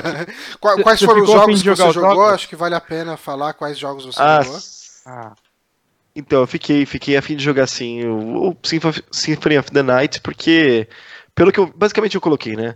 Top, top jogos Castlevania no YouTube, e aí fui clicando e fui passando sempre pro primeiro, porque, whatever, eu não vou jogar um bilhão de jogos agora, né? uhum. Uhum. E Symphony of- of the Night tá em primeiro em todo o Ele é ranking. que- excelente. Cara, todo. Symphony of, the, Symphony of the Night ele é um jogo excelente até hoje, sabe? Tipo, eu joguei, deve fazer uns 3 anos, na época que meu Play 3 ainda tava vivo, eu, eu terminei ele de novo, sabe? Tipo, e, e eu não sou um cara É que um fica jogo que de voltando muito tempos pra em tempos eu pego pra jogar e é, é sempre uma E delícia. ele continua ótimo, cara. Ele continua muito bom. É, é, você vai no Symphony of the Night, você não tem como errar. Eu ia comprar no Xbox, porque ele tá na retrocompatibilidade né, do Xbox One, só que a Microsoft Brasil não disponibilizou ele. E daí, por causa da região, o- eu não consigo comprar. Caraca. Os Game Boy também são excelentes, né? O, São, do Game Boy. Advance e do DS. São muito, muito bons. Eles têm pra Wii U, inclusive, é possível então que eventualmente saiam pra, pra Switch, né? Se, se Tomara, tiver tomara, cara. Console. O Switch é perfeito Uhum. pra esse tipo de jogo também, cara. Eles são ótimos jogos, cara. Vai sair, assim, se bem que é, o coisa lá, o Bloodstain, deve sair, né, pra, pra Switch. Vai sair. Vai Eles- sair, Eles cancelaram a versão de Wii U e É. vão lançar pro Switch. Inclusive, se eu puder trocar a minha, porque eu financei pra Play 4, eu troco. É eles boa. liberarem isso. Seria uma boa, seria uma boa mesmo. Mas bacana. ah, Castlevania aí assistam, a gente recomenda. E Isso aí. vamos pro Amigames rapidinho. Esse Amigames Olha. aqui, ah, eu não tenho a musiquinha aqui, eu não tenho. Que música que o Márcio costuma tocar? Eu não vou lembrar. É, também não. Mas Não, não tem música. não tem música. Dark Não, Inquisition, tá tocando aí de fundo. nem Todo mundo tá. clicou no link? Não tem nada tocando. Não, a galera clicou no link? Eu mandei. Mas enfim, quem mandou esse, eh, esse Amigames aqui pra gente, Bonatti? Foi o. Cadê? Ah, foi o César Amorim. Mas enfim, ah, esse era um, um quiz que tava no site do GOG numa época aí, numa promoção. Ele mandou, eu fui abrir o link e falei, puta, cara, não tá mais lá, porque eu fui, abrir, tipo, sei lá, um, dois meses depois. E não tava mais lá, ele caçou de novo um link de alguém que tinha salvado o, o- quiz em outro lugar e mandou pra gente. Então, vamos ver se esse quiz é bacana. E o quiz é que tipo de aventureiro é você? Vocês estão com o link aberto aí? Estamos. Sim. Então vamos lá. Sua aventura acaba de começar. Há um monólito. Eu nunca pensei na pronúncia de monolito como monólito, mas É, É, mas o acento, né? tá o acento aí, então não vou questionar. Há um monólito. Não aceito. sua- não aceito. Fale errado. Não, eu, eu, vou falar do jeito que tá escrito. Porque eu Ai. obedeço a regra gramatical do texto e não penso. Então lê aí, pelo amor de Deus. Tá. Há um monólito à sua frente, ah, você consegue ver uma inscrição, mas seu significado é incerto. Você lê o manual, tenta decifrar seus mecanismos diabólicos ou aperta qualquer botão. Cara, eu sempre aperto qualquer botão. Eu tô pensando em um jogo mesmo. Eu sempre aperto qualquer botão antes, assim, pra ver se eu dou uma sorte. Eu também. É, eu... eu- também, se morrer, eu, eu dou load. É. Eu também aperto e aí depois outras coisas, mas a primeira coisa é. Vamos ver se passa, né? Nossa, apa- apareceu uma frase aqui que eu não consegui ler, mas tava vocês é vitorioso. Mas ok. Ah, no caminho para o castelo, missão secundária. Um dragão púrpura selvagem aparece. Ah não, você. procura por pontos cegos e um caminho para dentro do castelo. Saúda o dragão e descobre suas intenções. Brande sua arma selvagemmente e abre caminho em direção ao castelo. Ponto cego. Brande sua arma selvagemente. Eu nem pense duas vezes. Eu vou saudar o dragão só pra ser diferente. Ok. Você descobre que ele pretende devorá-lo. Você prefere não participar desse plano. É, passa muito rápido essa merda. Não, É. não, não, nem, não conseguiram. É, atravessando a ponte da perdição. Pode parecer inofensivo, mas trata-se de um desafio para um verdadeiro guerreiro. Você cruza a ponte de forma calma e cuidadosa, atravessa com graça e confiança, fecha os olhos e espera que dê tudo certo. Eu fecho os cuidadoso. olhos. Eu atravesso com graça e confiança. Eu aperto Ctrl e sigo em frente. Ok. E você, Bonatti? Eu, eu calmo, calmo, calminho assim, Calminho. olhando pros lados. Tá, Olha, vem um dragão me derrubar. Eu jogo muito Dark Souls, gente, desculpa. Fácil, você já tinha feito tutoriais mais difíceis antes. Ahn, dentro da bacia da contemplação. Aqui mentes antigas boiam em meio a poças de. Quantas perguntas será que tem isso aqui? São sete. Sete. Quatro de sete agora. Ok, é, tá lá escrito em cima, né?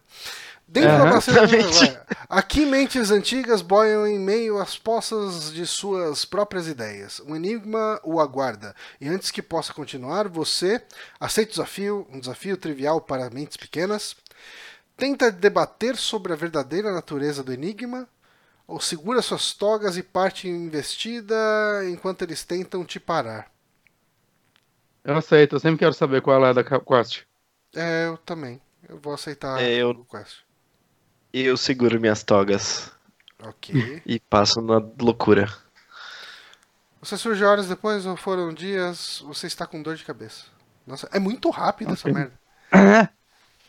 Dentro da caverna dos papos incontáveis. Um lugar escuro com incontáveis vozes e conversas indecifráveis. Você precisa achar a saída. Você escuta os pedaços de conversa e tenta juntar tudo para achar uma direção. Conversa com a voz mais próxima e pede uma direção. Grita com as vozes, você vai conseguir res- as respostas. O dois. Eu tento falar com a voz mais próxima. É, Eu vou gritar É. com as vozes. É, e eu vou no primeiro, eu escuto os pedaços de conversas. Caps Lock é a forma mais legal de se comunicar. Muito bom. Ah, tá, essa aqui é a última? Não, é a penúltima. Caralho, isso nunca acaba. Um segundo monólito idêntico ao primeiro, você ignora a reutila- reutilização preguiçosa dos elementos gráficos e lê o manual, tenta decifrar. Nossa, é a mesma coisa. Vou apertar qualquer botão de novo. É. Eu também. Então, Agora mais impaciente. É. Você é vitorioso. Isso aqui. Tá. 7 do 7. No portal para sabe-se lá onde. Antes de seguir adiante, você reflete um pouco sobre sua aventura. Você sente uma onda de alívio, você aprendeu muito, mas não há lugar melhor que nosso lar. Excitação, você mal pode esperar para contar suas aventuras. Orgulho, isso foi um teste digno para seu cérebro e a sua astúcia. Mau humor, você odeia portais. Surpresa, você não sabe bem como conseguir passar por tudo isso inteiro. Alegria, que grande aventura foi essa? Ah, alívio, Ahn, excitação, né? Porque o prazer- metade do prazer é contar, né? pode ser, pode ser. Dizem. Para muitas coisas. Eu, eu- sinto alívio sempre no final de uma quest. Eu sobrevivi a isso. É, então vamos lá ver a resposta final, se ele tem. Você Tem. atravessa o portal e encontra um, um eita porra, cansa. Um brutamontes desalmado. Quem é você? Ai, caralho, mano. Sumiu! Ah, sumiu. Oh, não. Tá, a gente Ah, fez não, tudo isso e foi à setinha, tem toa. setinha. Tem- Replay, setinha. replay é pra tudo. Não, a setinha é na esquerda. Tem uma setinha na esquerda. E agora já foi. aparece o texto por mais dois segundos. É, Eu sou o cérebro da situação. Você pode ultrapassar todos os problemas apenas pensando. Você. Peraí, setinha, sumiu de novo. Você pensa fora da caixa? Você é a caixa. Pense nisso. O meu deu um brutamontes desalmado. é, era o meu. Quem, Quem é você? Qual o seu propósito? Você esqueceu. Por isso, você esmaga. Ok. Não, foi- gostei. eu Como assim não- o Honório deu o mesmo que o Johnny? Não gostei. É, eu, eu não embora. gostei, eu não gostei do quiz de maneira geral. Mas Ah. eu, eu agradeço o César Eu, a pela expectativa intenção. tava alta. É, minha a expectativa expectativa tava também alta. estava alta, porque ele foi Uhum. muito. Ele se aventurou para conseguir né, trazer esse quiz. Uhum. Caralho, são 10 e meia, vamos para as notícias. Vamos. Então vamos começar aqui com essa notícia maravilhosa aqui. que A gente trouxe o Honório, que é o nosso especialista de esportes. Uhum. Nossa, olha a expectativa aí de novo. É. Olha a expectativa aí de novo. E a gente teve na semana passada o anúncio aí do time do Flamengo de esportes, né? Ah, eles estão aí com um time de LoL, a exemplo aí de, de outros times de futebol, né? Como o Paris Saint-Germain, o Ajax, o Manchester City. E no Brasil, o Santos, acho que em 2005, teve uma parceria com o Dexterity Team. Não, Dexterity. É isso? Santos e antes isso, Dexterity. E antes disso, o, a o ou a, não sei onde, como é o artigo, mas Remo do Pará. Olha também. só. Um dia desse eu tava lá, desci, eu desci pra fumar lá no, no- enfim, no, no espaço comum lá do prédio. Eu vi os caras do INTS. Eles são grandes, não são ou não? INTZ? É. Eu não sei como se fala isso. É, São, INTZ. são, são. Eles INTZ, INTZ. Eles estavam entrando no prédio lá. Eles estavam tudo com aqueles boné de abarreta, camisetas escrito INTZ e tal. Eu falei, olha, jogadores de LOL. Eles são de LOL? eu nem sei se são. Jogadores de LoL, o que fazem? O que eles fazem? Onde Será, dormem? será que eles vão trabalhar com a X? Nunca saberemos. Ah, vão, vão, vão. Mas enfim, ah, teve aí essa entrevista que saiu no meio mensagem, né? Com quem é esse fulano? Ah, tem aqui o nome dele. Ele é o diretor de marketing do, do Flamengo, certo? Vice-presidente. Vice-presidente de marketing. Vice-presidente. Daniel Orlean. E, e eu achei interessante, né? ah, eu acho interessante quando essas, essas marcas grandes, principalmente de esportes, ah, endossam a questão do, do e-sport. E, e- porque assim, eu nunca fui um fã de esportes, de, de seguir nada disso, de acompanhar a cena nem nada. Mas. Nem esporte, nem esporte. Nada. Eu, eu já fui um fã de futebol, mas não durou muito tempo, porque eu acho Aham. muito irritante. Eh, as pessoas que gostam de futebol, muito mais do que o futebol. Mas ah, eu acho que é interessante. Eu gosto do cenário. Assim, esse final de semana agora começa a Ivo, né? Por exemplo. Uhum. Eu acho que Ah, esse já? eu acho que já é esse, não tenho certeza. Mas eu gosto de tudo que permeia essa cultura, de como rola toda esse lance de comunidade e de, de um grupo tão dedicado em conhecer tão profundamente os jogos pra fazer todo aquele min-max, sabe? Tipo, de, de otimizar builds, otimizar o, o, frame do ataque do Ryu pra golpear, sabe? Eu acho legal quando eu vejo as pessoas entendendo os jogos, estudando os jogos pra chegar nesse nível, sabe? E, e, e eu go- tipo, quando a gente tem uma marca como é o Flamengo investindo dinheiro nisso, eh, trabalhando e, e porque pra eles eh, não é só porque ah, agora peguei o negócio do Márcio Que foi de isso? espirrar no meio. é, Eu botei no mudo. Eu fiquei Tá. preocupado por um segundo. É, pensei que a gente tinha perdido o Johnny pra sempre. deu uma espirradinha aqui, só que eu botei no mudo na hora. Mas. Tanto que eu espirrei de um jeito que interrompeu toda a minha linha de raciocínio. Mas. ah, Você gosta de ver uma marca como o Flamengo Sim, então, ah, e, e é inter... porque você vê nas explicações desse, desse vice-presidente de, de marketing que eles enxergam tudo isso como uma possibilidade de, che de chegar com a marca Flamengo em pessoas que de repente não acompanham o futebol, né? Sim. Uhum. Sim. A gente tá vendo, a gente tá vendo esse movimento não só no no esporte, mas vê em outros esportes mesmo, né? Cada vez sendo mais abordados esses esportes que estão em moda. Por exemplo, o Corinthians que abriu o Audax, uma coisa assim, que é de, de futebol americano, rugby, nunca sei diferenciar. O de futebol Então- americano deles é o. o- Não, de rugby é o Steamrollers, não é? Não, putz, boa pergunta, tá aí. Eu não me preparei para o. Não me preparei direito para Ah, Pro bem. futebol É- americano. É, é o pré-requisito aqui pra, pra participar do Super Amigos é não se preparar pras coisas. Ótimo. Mas você vê eles cada vez eh, investindo mais em outras áreas, abranger outras áreas que estão eh, crescendo, que estão em alta, né? Ele, eu não sei se foi nessa entrevista, eu, eu tava vendo alguns outros links que ele fala sobre a abordagem à geração Y e Z, né? Então era, é o foco deles, eles estavam querendo trazer essa, essa garotada para enfim, para ter um, um público maior e decidiram que esportes era o caminho para ir. Uhum. Começando, começando por um time de LOLzinho. LOLzinho. Como que tá a cena do LOL hoje, cara? Tipo, Cara, tá dando muita grana. não, é, o- Tá os valores que aparecem ali na, na- nisso tudo, nesse artigo aí do meio mensagem, são valores consideráveis. Deixa eu ver se eu acho aqui no artigo.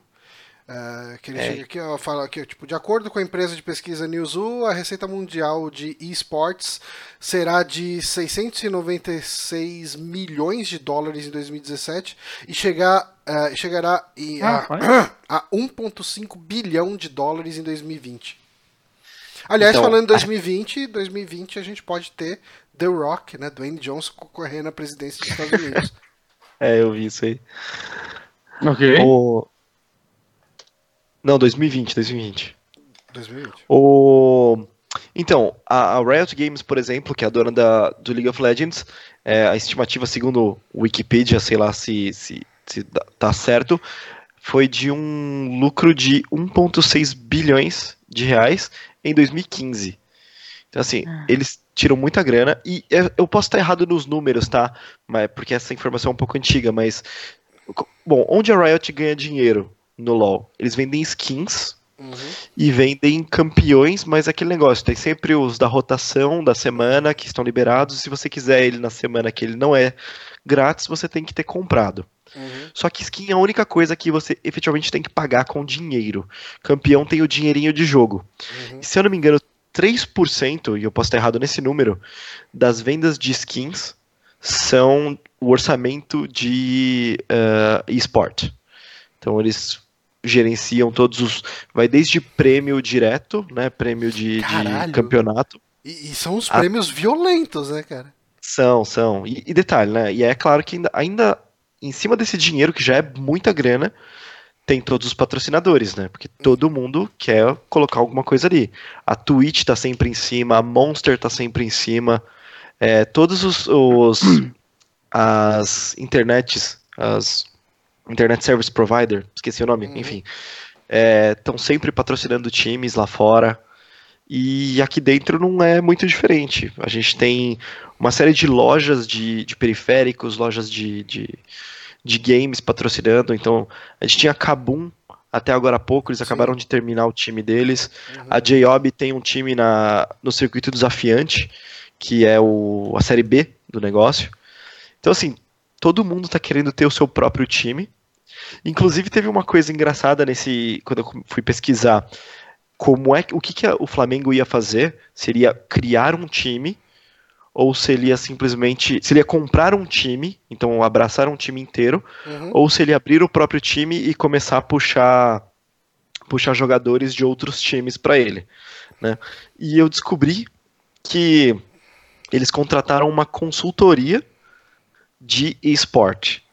Tem um cara, tem um cara, tem uma consultoria que tá desembaraçando esse tipo de coisa. Tá fazendo, tá sendo o cara que fica no meio para negociar com o jogador, para negociar com o time, para negociar com o investidor. Então, olha só o mercado Essa que Cursor e Esports é uma consultoria? Hum, deixa eu lembrar, não lembro o nome. Eu vou, eu vou pesquisando aqui enquanto a gente vai Eles falaram que conversando eles fizeram uma parceria, que o Flamengo fez a par- parceria com essa Cursor e Esports. É, essa mesmo. Essa mesmo, Cursor de Esportes. Isso mesmo, tem razão. Então, aí eu fui atrás, né? Quem é essa Cursor de Esportes? E, cara, os caras é, são os caras, os caras do meio, sabe? Achei isso demais, eu nem sabia que existia isso. é, rolando Cara, no esporte. Cara, nenhum negócio chega a, a, tipo 1.5 bilhão de dólares em um ano assim, tipo, é, sem ter muita gente envolvida cuidando de cada aspecto, né, cara? É que não, cara, tá, tá, tá bem complexo o cenário, tá tendo uma série. Sabe quando. Assim, ele já é profissional há um tempo. Falar que tá se profissionalizando, é assim, tá sempre Ah, não, crescendo. Tá, tá, tá, sim. Não, a, a noti- a notícia aqui é a- só agora- a questão do, do time de esportes do Flamengo, né? Tipo, todo o É. resto, assim, que, que a gente tá comentando são coisas que já são uma realidade há anos. A gente vê algumas coisas acontecerem agora, como, sabe, time tomando ban de campeonato, de, de qualquer coisa, de Rainbow Six Siege, de LoL, porque não, não tava com o time completo, e ele não tava completo porque na janela de troca um time foi lá e tirou cinco titulares do outro. Porra, isso aconteceu agora há pouco no Rainbow Six Siege, cara. É, então tá, tá umas coisas assim, que tem nego mordendo o outro pesado. O negócio tá, tá deve estar girando muito dinheiro Uhum. e tá abrangindo um público muito grande. E Claro que o Flamengo bateu o olho nisso. Não é o primeiro, né? A gente falou de times, mas o Ronaldo, por exemplo, ele adquiriu parte da CNB, CNB Sports, junto com os amigos dele do poker lá, um empresário e um jogador, mas adquiriram um pedaço disso. Tem, tem mais outras, tem pessoas assim, figuras que também estão entrando para comprar times ou para formar times. Então tá, tá mega aquecido e girando muito dinheiro mesmo, cara. Tá muito legal isso. É, show de bola pra quem se interessa aí por, por esportes, eu vou deixar o link depois aí na, E- no post do, do site lá no Super Amigos, que a gente nunca incentiva vocês a entrarem, mas as notícias que a gente comenta aqui, a gente sempre bota os links lá. Às vezes a gente Uhum. comenta alguma coisa, fala, ah, o link disso vai estar no post, a gente esquece, mas as notícias geralmente estão. E, e, assim, isso é uma coisa, eu acho que uma coisa bem importante disso, de coisas como o Flamengo estar investindo nisso, é um pouco pra quebrar uma imagem que um público geral grande tem ainda de esportes, né? Um grande preconceito que eu acho que ainda existe para pessoas que não curtem videogame, não jogam videogame. Talvez até trazer pessoas que não se importam tanto em jogar, mas curtam assistir, sabe? Como é no Uhum. futebol em si. Sim, Tem muita gente que assiste futebol e não joga futebol. A grande a maioria grande curte maioria, futebol. realmente. E eu não vejo por que isso não poderia acontecer com esportes também, futuramente. A pessoa achar interessante o jogo, o esporte, não, nem necessari- não necessariamente. É, Eu deve, disso. Eu isso faço isso. Já existir, deve rolar. Não, Deve eu, fa- eu existir, faço mas- isso. Eu, eu, eu curto esportes, eu acompanho algumas coisas. Uhum. Por exemplo, Rainbow Six Siege. Eu nunca joguei Rainbow Six Siege, acompanho Rainbow Six Siege. LoL, Não, eu é- acabei de cortar Mas- esse vício da minha vida, mas não Mas, Honório, consigo você é parar. um cara. Você é um cara dos games ainda. É, saca? não, Você joga videogame. É, é- é diferente, sei lá, do, do meu pai começar a assistir esportes. É, uma coisa que eu lembro, cara, é quando teve aquele evento no, no ginásio de Ibirapuera. No final da não, foi, não, foi, não, não foi no ginásio de Não, foi Ibirapuera, no- não, foi no Palmeiras, né? Foi no, foi no palestra, isso. É. Eu lembro E- assim que, tipo, na época, sabe, pessoas que não tinham nada a ver com, com- com games, assim, tipo, conhecidos meus, familiares, assim, vieram. Ô, você vê aquele negócio? Você que gosta de joguinho, né? Você vê aquele negócio tá tendo no Palmeiras? Um monte de gente vendo uns caras jogar, né? Que, que que é aquilo, né? Sabe, tipo. Eu achei estranho, é, tipo, eu fiquei surpreso da notícia ter chegado nessas pessoas que estão completamente alheias, né, ao videogame. E, e como isso, isso chegou como uma coisa grande, né? Uhum. Eu acho isso É. legal, acho isso importante para, sei lá, a sobrevida até do, dos esportes, cara. Que É, se focar só em quem joga, é, uma hora vai se fechar muito. Eu acho que Uhum. é importante é, começar a abrir as portas dessa forma. Sim, sim. E um nome conhecido como Flamengo, né? Tipo, de repente, Sim, incentiva, o cara já torce pra tudo que o Flamengo faz, sei lá, tipo. Hum. é, e daí vê lá. Só não vire rolar- briga de torcida, pelo amor de Deus. É, Já sim. deve ter, né? Já deve ter.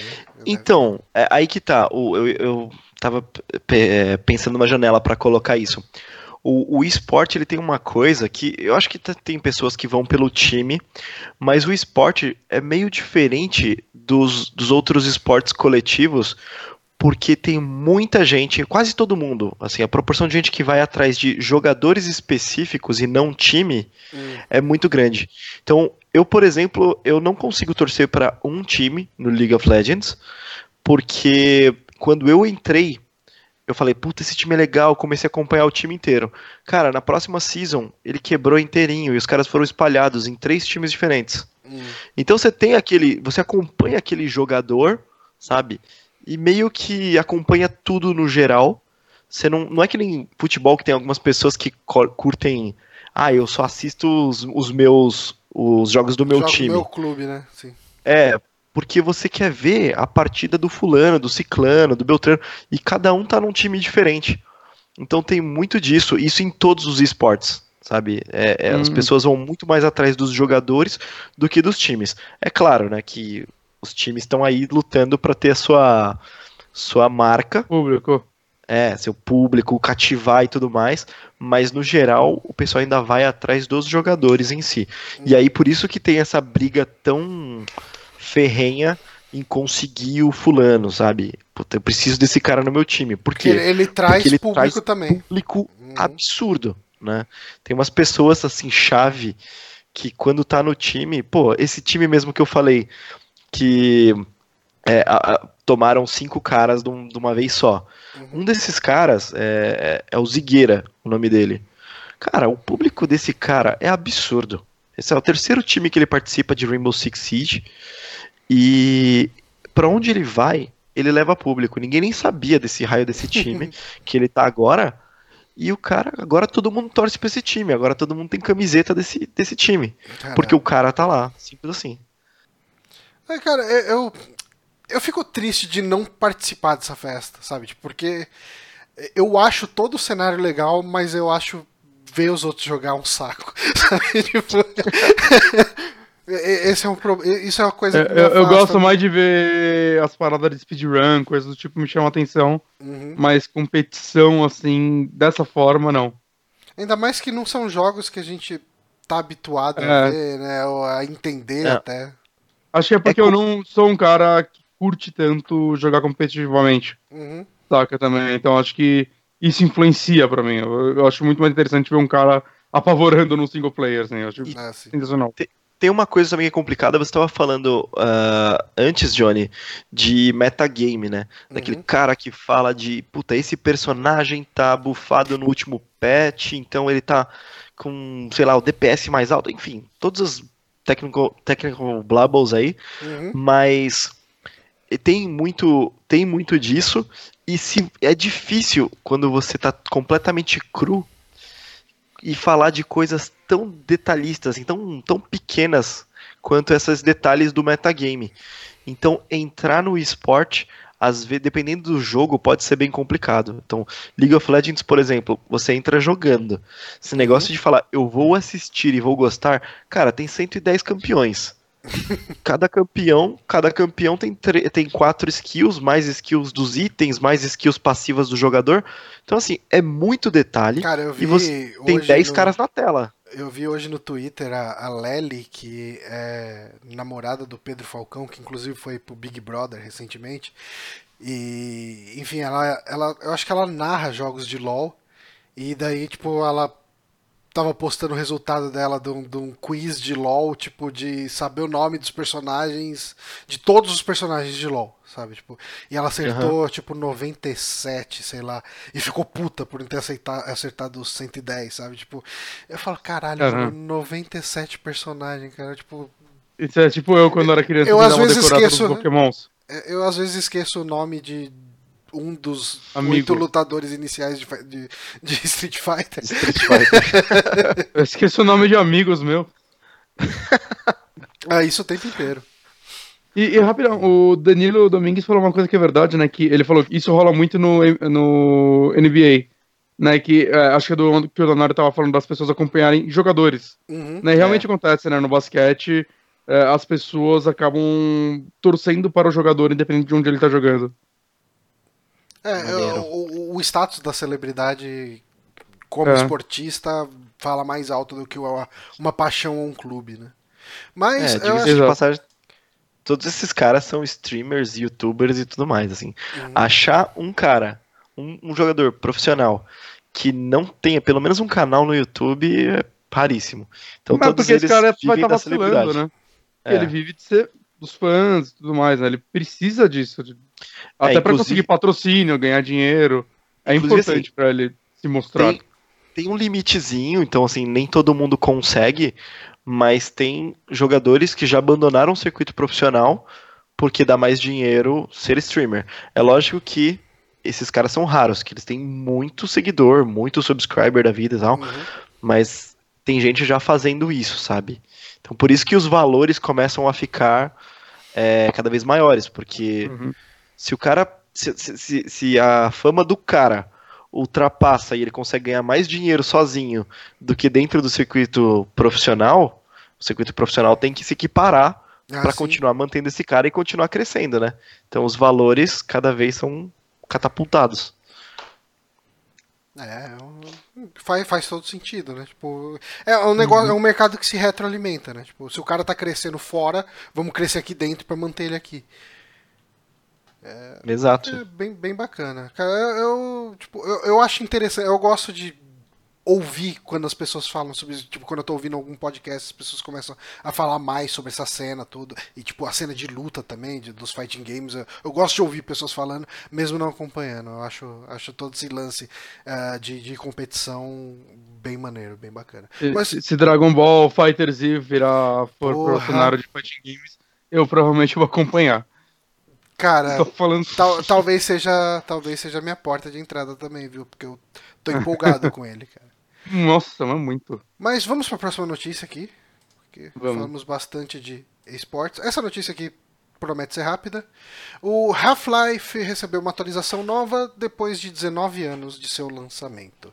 É, não é nenhum easter egg de Half-Life 3 ou nada do tipo. Até onde você sabe. Até onde as É. pessoas sabem.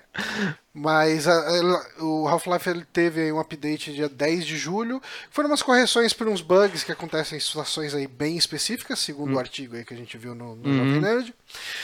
E assim, isso deixou uma galera já bem animada a respeito da possibilidade de um Half-Life 3, que tem toda aquela história, aquela lenda.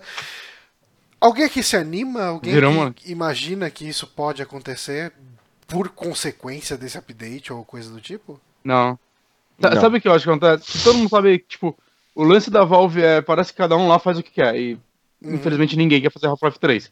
É, um cara lá dentro, algum programador, tava jogando Half-Life 1 e tava se irritando muito com algum bug e falou: foda-se, eu vou consertar. É, eu, Eu, eu, acho que foi. eu tem acho. muita cara que às são vezes, coisas às vezes não é nem exatamente isso. Às vezes o cara não tava nem jogando. Eu não sei se o Honório passa por isso, mas eu passo de vez em quando. Você. Cara, tipo, às vezes eu tô ali, tipo, com alguns trampos e na dependência de alguma coisa. Tipo, escalei uma coisa pro cliente, tô esperando chegar uma demanda de um cliente interno. Eu terminei minhas coisas. Eu falo, puta, tinha aquele bugzinho que alguém reportou um tempo atrás, tava numa lista aqui. Eu sei que aquela merda é fácil de arrumar.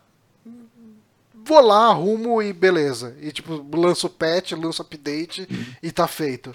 E, e eu, eu não consigo deixar de pensar que foi alguma coisa nesse nível, sabe? Não, é, tanto que se você entrar no comunicado oficial deles, tá lá listando os negócios e todos lá, obrigado por tal pessoas por reportar isso. Então, provavelmente é reporte de jogador Uhum. que mandou pra eles, saca? Eu não sei se no- dentro do jogo tem alguma coisa pra reportar bug ou, ou só nos fóruns. E aí, sei lá, um cara, às vezes botaram um estagiário também lá pra treinar o moleque. Eu, como esses bugzinhos aqui pra ver se eu pode ser, É, pode bem ser possível, também, né? É bem, bem possível, cara. Uhum. Saca? Aí ele fez e eles falaram, "Ô, faz isso daí que vai virar notícia. E eles sabiam que ia virar notícia. Vocês, Eles atualizaram esperam, Half-Life 1. vocês esperam que Half-Life 3 seja lançado algum dia? Não. Só se a Valve vender a franquia. É, não, eu, eu assim, eu espero. Não quer dizer que eu estou esperando, assim, eu, eu estou aguard, ansioso aguardando, tá? Eu, Eu imagino que, vai eventualmente sair sai. um dia, mas não É. tô esperando por isso. É, Eu acho que isso aí vai ser um reboot, porque Half-Life 3, eu- eu acho que vai ser mais. Se sair, vai ser. E, e se sair eu tiver errado, essa minha frase vai ser completamente datada. Mas é, eu acho que se ele sair, vai ser muito mais aquela explosão de tipo, ah, saiu, do que realmente a gente, sei lá, as pessoas irem jogar e gostar dele. Aham. Hoje em dia. Porque quantas pessoas que, sei lá, estão gritando pro Half-Life 3 jogaram o 2 hoje em dia? Entende? Tipo, Sim. Half-Life 2 foi um jogo muito jogado, ele é um jogo muito amado por uma grande comunidade, ele é um jogo extremamente importante. Mas eu sinto que uma geração inteira de novos jogadores se renovou desde então, saca? Pessoas muito novas começaram a jogar. E eu e imagino não que muita gente. Eu imagino que muita gente que jogou o Half-Life 2 não jogue mais videogame. É bem possível, cara. Quanto tempo faz Half-Life 2? Já ele é de 2004? E suas continuações acho que saíram em 2007, né? Os episódios. Se eu não me engano, eu tô puxando no fundamente. Veio mais ou menos na época do Doom 3. Hum. E claro, eles foram relançados, eles sofreram até boas atualizações no, no Steam mesmo, Uhum. né? Atualizaram a engine do Half-Life 2 e do episódio 1 pra ficar. colocar os efeitinhos do episódio 2 e tudo mais. Mas eu, eu não sei, cara. é, Eu, eu sinto que tá tão distante que. Puta, é, essa história já meio que fugiu um pouco da mente de muita gente. Da minha É. mesmo fugiu. E... Eu acho, eu acho que vai acontecer, algo- que pode acontecer alguma coisa numa situação adversa para o Steam, mas que a gente não vê acontecer tão cedo. De vez em quando rola aquelas. Porque o Steam tipo, ele parou de produzir jogos justamente porque a plataforma se sustenta de outra maneira, né? Uhum. Então eles estão Uhum. cagando pra pra lançar jogos, pelo menos é o que eu acho.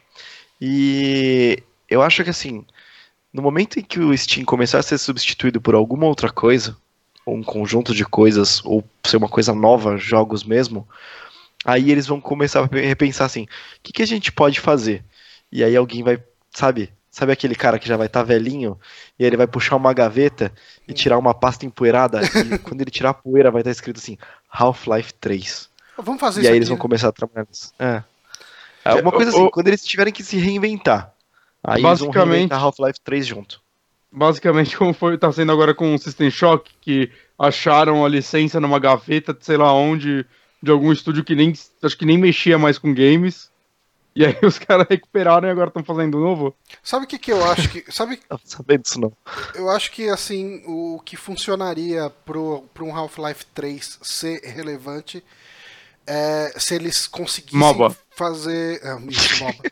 se eles conseguissem fazer o que a Bethesda e aí de, de software fizeram com Sim, tipo, concordo. E o Wolfenstein. É, eles conseguiram. é que, Assim, Wolfenstein era meio que uma franquia que, de um jeito ou de outro, sempre tava viva, né? Assim, tipo. Ah, sim. Não ficou morta. Não, mas eu tô falando que tempo. esse último. Mas esse último foi o que trouxe ele com força total de Com novo, força, né? Sim, realmente. O, o nome dele é relevante de novo. Não é mais trazer, só. trazer modificando, mas sendo bem. é, honrando bastante os originais. É, essa é a ideia. É, eu Exato. acho que o problema de Half-Life é que ele tá numa mão. tá na mão de uma empresa que a gente não vê ficando mal das pernas.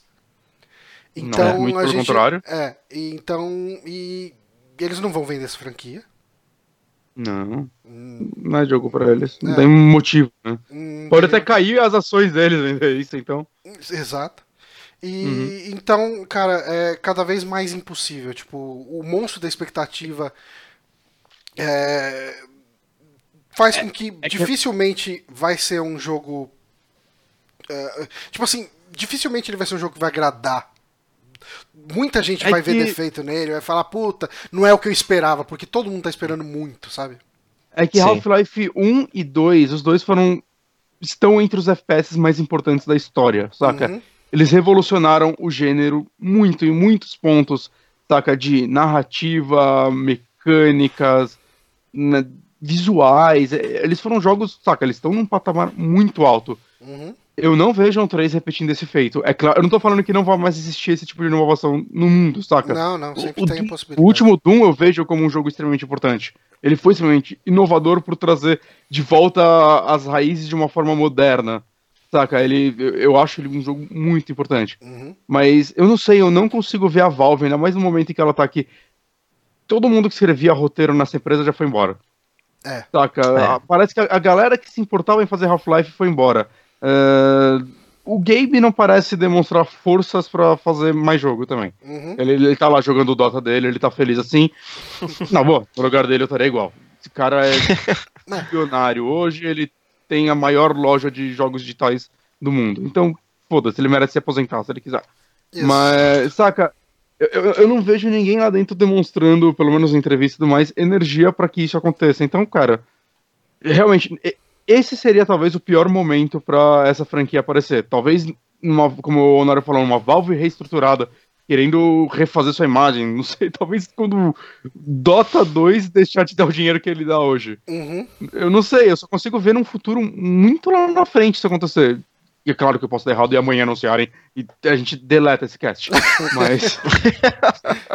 Mas eu, eu realmente não consigo enxergar isso acontecendo tão já, assim. É, eu, eu não acho que, eu também não. que alguém lá esteja se esforçando pra isso acontecer. Eu acho que ninguém mais se importa, deve ser uma piada dentro da empresa, tá? Ah, sim, tanto É. que de- deu todo aquele rolo quando alguns funcionários foram em evento com camiseta de Half-Life Camiseta. 3. E o próprio Gabe ficou puto com isso, sabe? Tipo, é, Uhum. é, é uma piada interna na empresa que acho que nem o pessoal da empresa gosta mais dessa piada. Exato. Mas ah, vamos para a próxima notícia aqui. A gente teve que o Tarantino, aí a gente tem informações sobre o próximo filme do Tarantino, que deve começar as filmagens no ano que vem. E Uhum. pela primeira vez o Tarantino vai fazer um filme baseado em fatos reais. E no caso aqui é justamente. Como assim? Primeira vez? Como assim, primeira vez? Bastardos Inglórios. Ah, sim, é, exato. Tipo, ti- tirando bastante. É, conta a, ver- a trajetória inteira de Hitler, aquilo. To- Totalmente. Mostra Foi, como porque ele foi, morreu. foi daquele jeito que aconteceram as coisas. né? Foi, Não foi? Foi sim. Foi sim, é assim que eu tô. É, eu- eu quero, aprender assim. quero acreditar que foi assim. Mas ah, o arco principal aí desse filme seria eh, em cima da, da morte né, da Sharon Tate, que era atriz e era esposa né, do Roman Polanski. E ela foi assassinada né, pelo Manson e pelos seguidores deles lá em, em 69. O que, que vocês acham? O que, que vocês podem esperar aí desse filme? Vocês Cara, gostam de o- Tarantino? Então, o Tarantino é um cara que eu prefiro nunca pensar no que vai ser o filme dele. Eu só deixo ele me levar, assim, porque Uhum. nunca. Eu, eu nunca acerto. Cara, eu tenho que fazer um, um disclaimer aqui muito foda, velho. Você nunca viu nada do Tarantino. Eu- não, eu vi, eu gosto tal, eu conhe- não conheço tudo, mas é o seguinte, eu recebi a pauta, né? Vou, vou abrir aqui, alguns minutos antes do cast. Eu fui vendo Ah, tudo como ela é feita. É assim e eu não funciona. sabia nada. E eu não sabia dessa notícia. E aí eu fui, Hum, fui vendo cada uma, tentando investigar o máximo possível, me preparar pro cast. E eu só bati o olho no título dela e falei, bom, essa aqui tá lá pro final, eu vou tentar pesquisar durante o, o cast, né? Coisa que eu não fiz. uhum. Uhum. eu tinha certeza que eu tinha visto assim, Tarantino Hanson. Aí o Hanson, eu pensei que era aquela turminha, aquelas, aqueles três moleques que cansavam, cantavam. Os Hansons. Por- dá um- ah, você viu o Hanson no lugar o do Tarantino Hanson. é de. E come- vocês começaram a Cara, falar isso, tava se- isso seria bem legal, né, cara? A biografia Eu dos Hanson feitas pelo, pelo Quentin Tarantino. Acho que seria um filme, seria um filme que eu gostaria de ver. É, então. vai ser o décimo isso. filme dele, que vai ser o último, né? Ele falou que ele vai fazer 10 filmes na carreira. Esse é o nono. Nossa, Manson, cara. Cara, ele ia ser a forma dele. Imagina o Tarantino surpreendendo o mundo, todo mundo especulando. Puta, o último filme dele vai ser um, um filme de máfia que ele nunca fez e, e vai comer Poderoso Chefão. Não, é a biografia dos Hanson. a biografia Não, dos na minha Hanson. cabeça- Na minha cabeça já tava aqui. Tchubap, tchurubidap, tchubap. Sério, Ma- Mas galera. anota aí, se tocar Hanson nesse filme que o Tarantino costuma colocar trilhas sonoras bizarras, o Honório vai ganhar uma cerveja de cada pessoa que tá nesse chat. E é, seria justamente aquele lance de sempre trazer eh, os filmes do, do Tarantino estarem todos interligados, fazerem parte de um mesmo universo, né? E, Uhum. e realmente seria a prova de que o Tarantino está trabalhando na biografia dos Hanson. É, é, é, essa vo- notícia você ouviu primeiro aqui Ai, ai. no Super Amigos. Biografia dos Hanson por Quentin Tarantino. Ok. Ai, Mas assim- continua, Johnny. O plot da parada parece ainda tá bem oculto, né? Não vai vazar muita coisa, né? O Tarantino é meio que bom em segurar essas coisas. Mas especula-se que vai ser sobre a esposa do diretor do pianista, que foi assassinada pelo, pelo É o Manson. Polanski.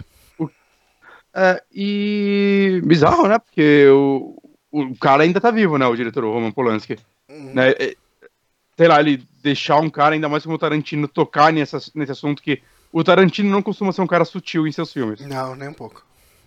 Então, não sei, bem interessante essa possibilidade, né? Ver como, como isso vai ser abordado e talvez o que isso pode, pode acontecer daí, né? Tipo, polêmicas ou algo do tipo. Ó, o comentário do Mikael de Freitas. comentário do Mikael aqui falando que esse Márcio da Terra 2 tá igual o Márcio original, um chapado. É, ah, Ai, cara, Tá é- tarde, gente. é, eu não sei, eu, eu acho que eu gosto como o Tarantino sempre faz coisas diferentes, né? do jeito que o, que o Bonatti falou aí, né? De sempre realmente surpreender no que ele faz.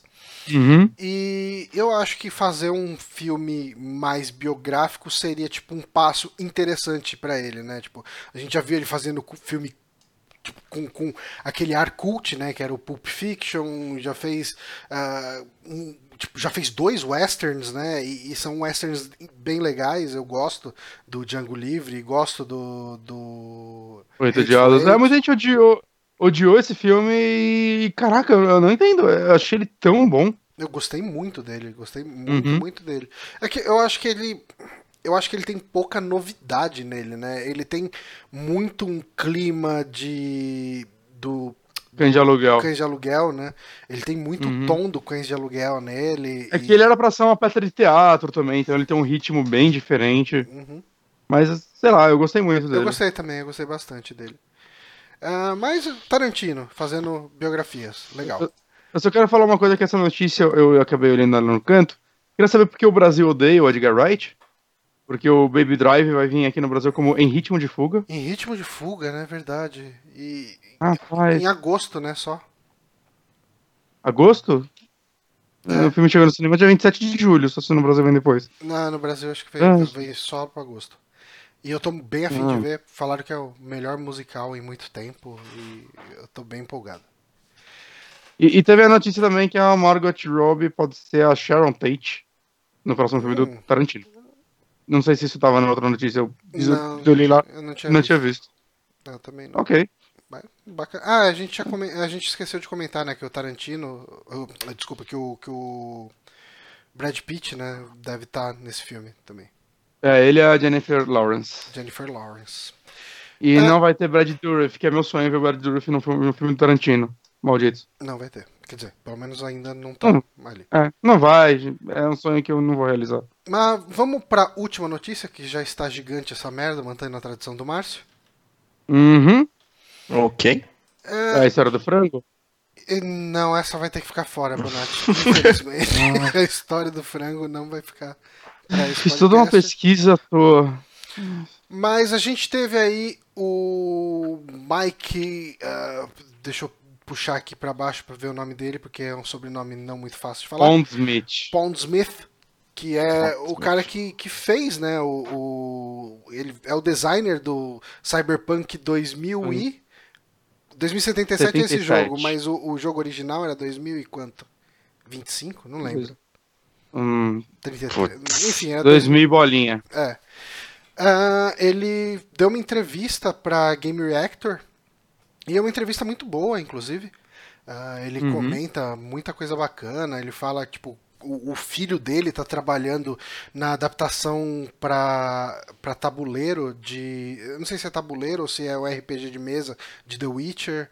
Ah, e ele fala uma porrada de coisa. É uma entrevista legal, uns 14 minutos.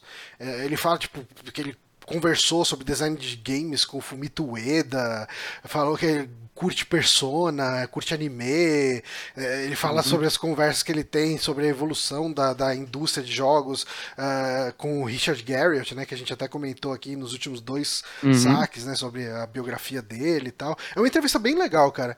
E, e um, em determinado momento o entrevistador pergunta pra ele, né, fala, porra, Cyberpunk tinha umas classes meio inusitadas, né, tipo Rockstar, é, tipo repórter e outras paradas Executivo. assim, né? Executivo. E, e se a gente pode esperar de repente isso em Cyberpunk 2077, que vai ser um, um jogo de videogame, né? E ele falou que sim, que ele não pode falar muito sobre isso, mas que, você, que deve ter isso e deve ter, uma, deve ter mecânicas interessantes envolvendo isso. E, e, e eles estão segurando bastante o jogo porque o que eles estão preparando é uma coisa diferente. Uh, eu acho, eu achei bem interessante isso porque, assim, eu sinto que, assim, isso é uma piada aqui até, porque eu não curti o Witcher, mas em nenhum momento eu nunca disse que o Witcher é um jogo ruim. Né? Tipo, Quebra só... as pernas dele, falou que o Witcher é uma merda. É, o Witcher só não bateu pra mim, mas eu reconheço o Witcher como tipo, um jogo tipo, groundbreaking, sabe? Tipo, aquele jogo uhum. que ele revoluciona aquilo que ele se propõe a fazer. Tipo, uhum. ele é bastante revolucionário pro mundo de, de fantasia medieval, né? E uhum. ele faz muita coisa tipo, de, de maneira que outros jogos de fantasia medieval não conseguiam fazer.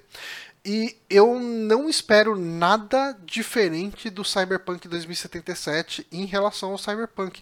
Porque eu sinto que a gente não tem grandes franquias ou franquias com muito investimento em se tratando de Cyberpunk, sabe? É sempre uns jogos meio cult, uhum. uns jogos meio independentes. Shadowrun. Shadowrun, né? Jogos com, com, com, orçamento meio baixo, ou, ou, tipo... Deus Ex. Deus Ex é um jogo Deu... Cyberpunk mas ele é um cyberpunk mais.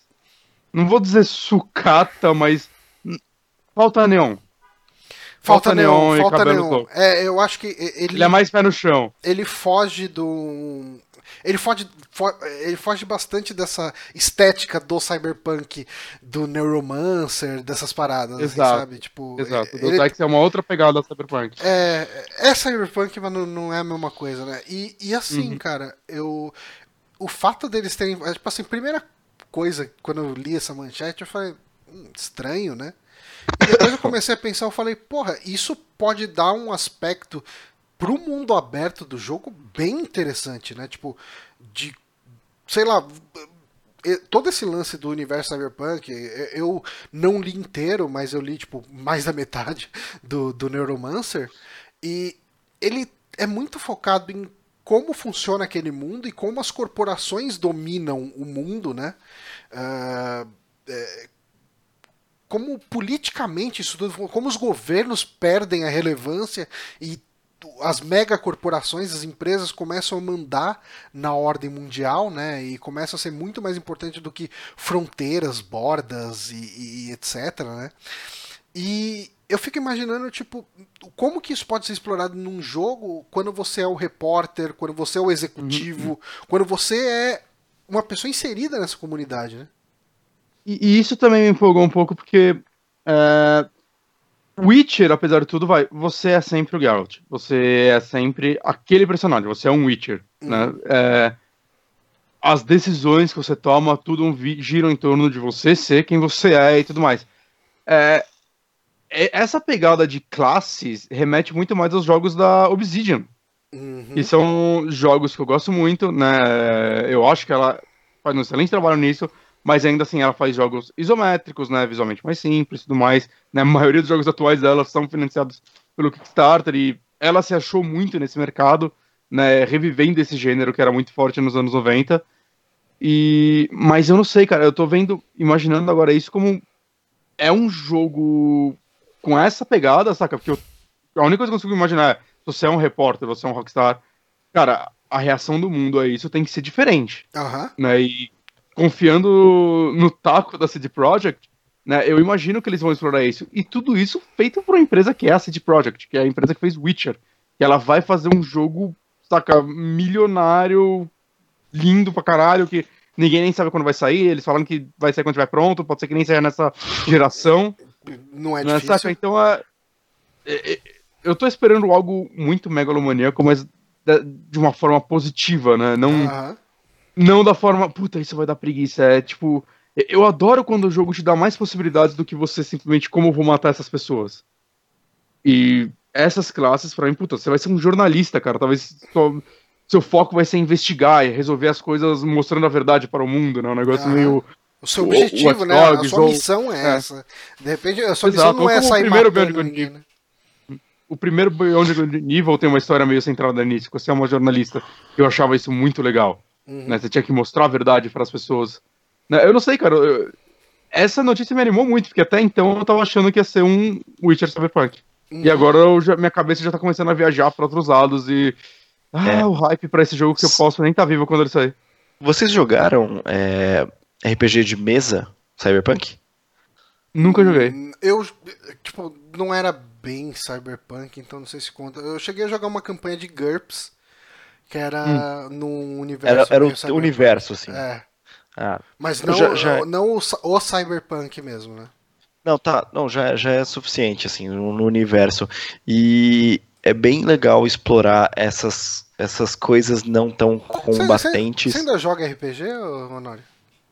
Tem um tempo que a gente não joga, a gente tá mais nos, nos tabuleiros, mas, mas eventualmente, sim, às vezes acontece. E nessas Mas tem um campanhas tempo- vocês, fazem, vocês chega- chegaram a jogar cyberpunk? Não?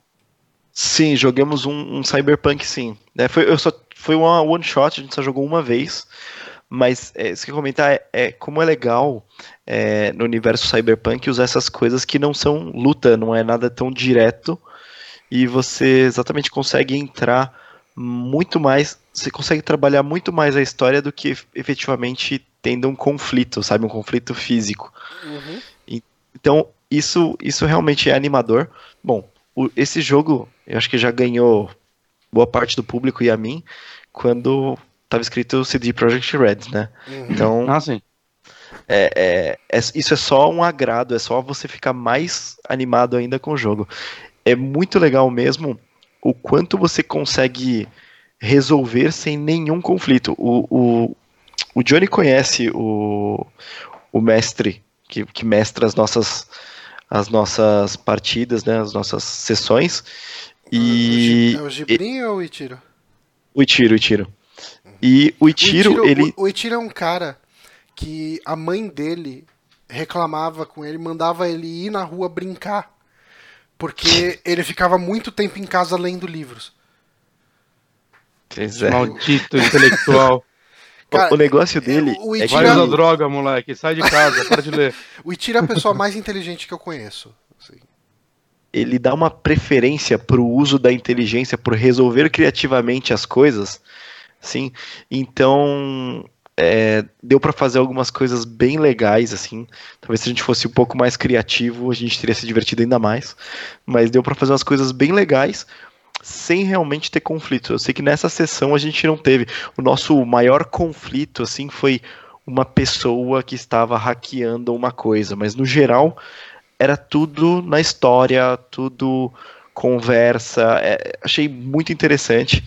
E quando eu vi essa notícia, foi o que eu imaginei, sabe? Que a gente vai ter uma interação muito diferente do que a gente teve no Witcher, Uhum. que vai ser uma interação muito mais.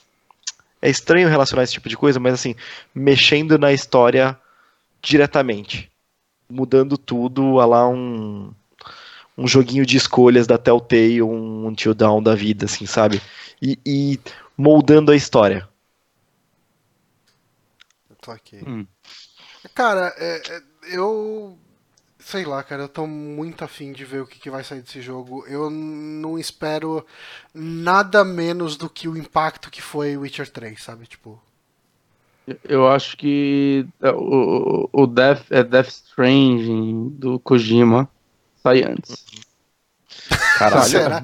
Eu, Eu não acho. sei, eu não sei. Eu, Não, eu não. acho que ele sai antes. Já Eu tem acho que- dois trailers, Cyberpunk só tem um. É isso. Olhando por esse ponto de E vista. Cyberpunk vai É. ser um jogo maior, eu aposto. Ó, o Duque Magos, nosso querido amigo Duque aqui, acabou de mandar 5 reais pra nós. Muito obrigado aí. Ó, rapaz. Nossa. É, falou que se rolar stream bêbado de RPG de mesa com o universo Cyberpunk, ele aumenta o apoia-se dele. Ah, Bota aí na lista de metas aí, Bonatti, pra gente trabalhar nisso aqui. Cara, eu queria muito jogar RPG. Eu, nenhuma partida minha durou mais do que uma partida. Eu nunca dei continuação em nenhuma aventura. E muita gente joga online, né, cara? Tipo, tem muito recurso aí. É, tem canais talvez que tem pode feito. tentar um dia. Pegar um Eu dia Nunca assim, consegui continuar a aventura. pegar umas férias do Amigos, de repente chegar e falar, ok, tipo, a gente tá de férias, a gente não vai estudar pauta de merda nenhuma, então a gente vai só Uhum. jogar RPG. Só que, tipo, fazer uma aventura é muito mais treta do que fazer uma pauta dessas que a gente faz cinco minutos antes do, Ah, do podcast. Com certeza. ah, mas enfim, essas foram as notícias. Esse foi mais um saque aqui, o saque 118. Espero que o pessoal tenha curtido. Ó, a gente não correu com as notícias dessa vez. Muita crítica a gente tem Não. recebido, né? Eu acho que foi, foi bem Uhum. dosado, né? Em, em indicações. Conseguimos nivelar esse, deu certo. Foi, foi, foi tudo legal, foi tudo bem. É. Queria agradecer de novo o Honório aqui pela presença, por ter agraciado a gente com essa presença Opa. sempre ilustre.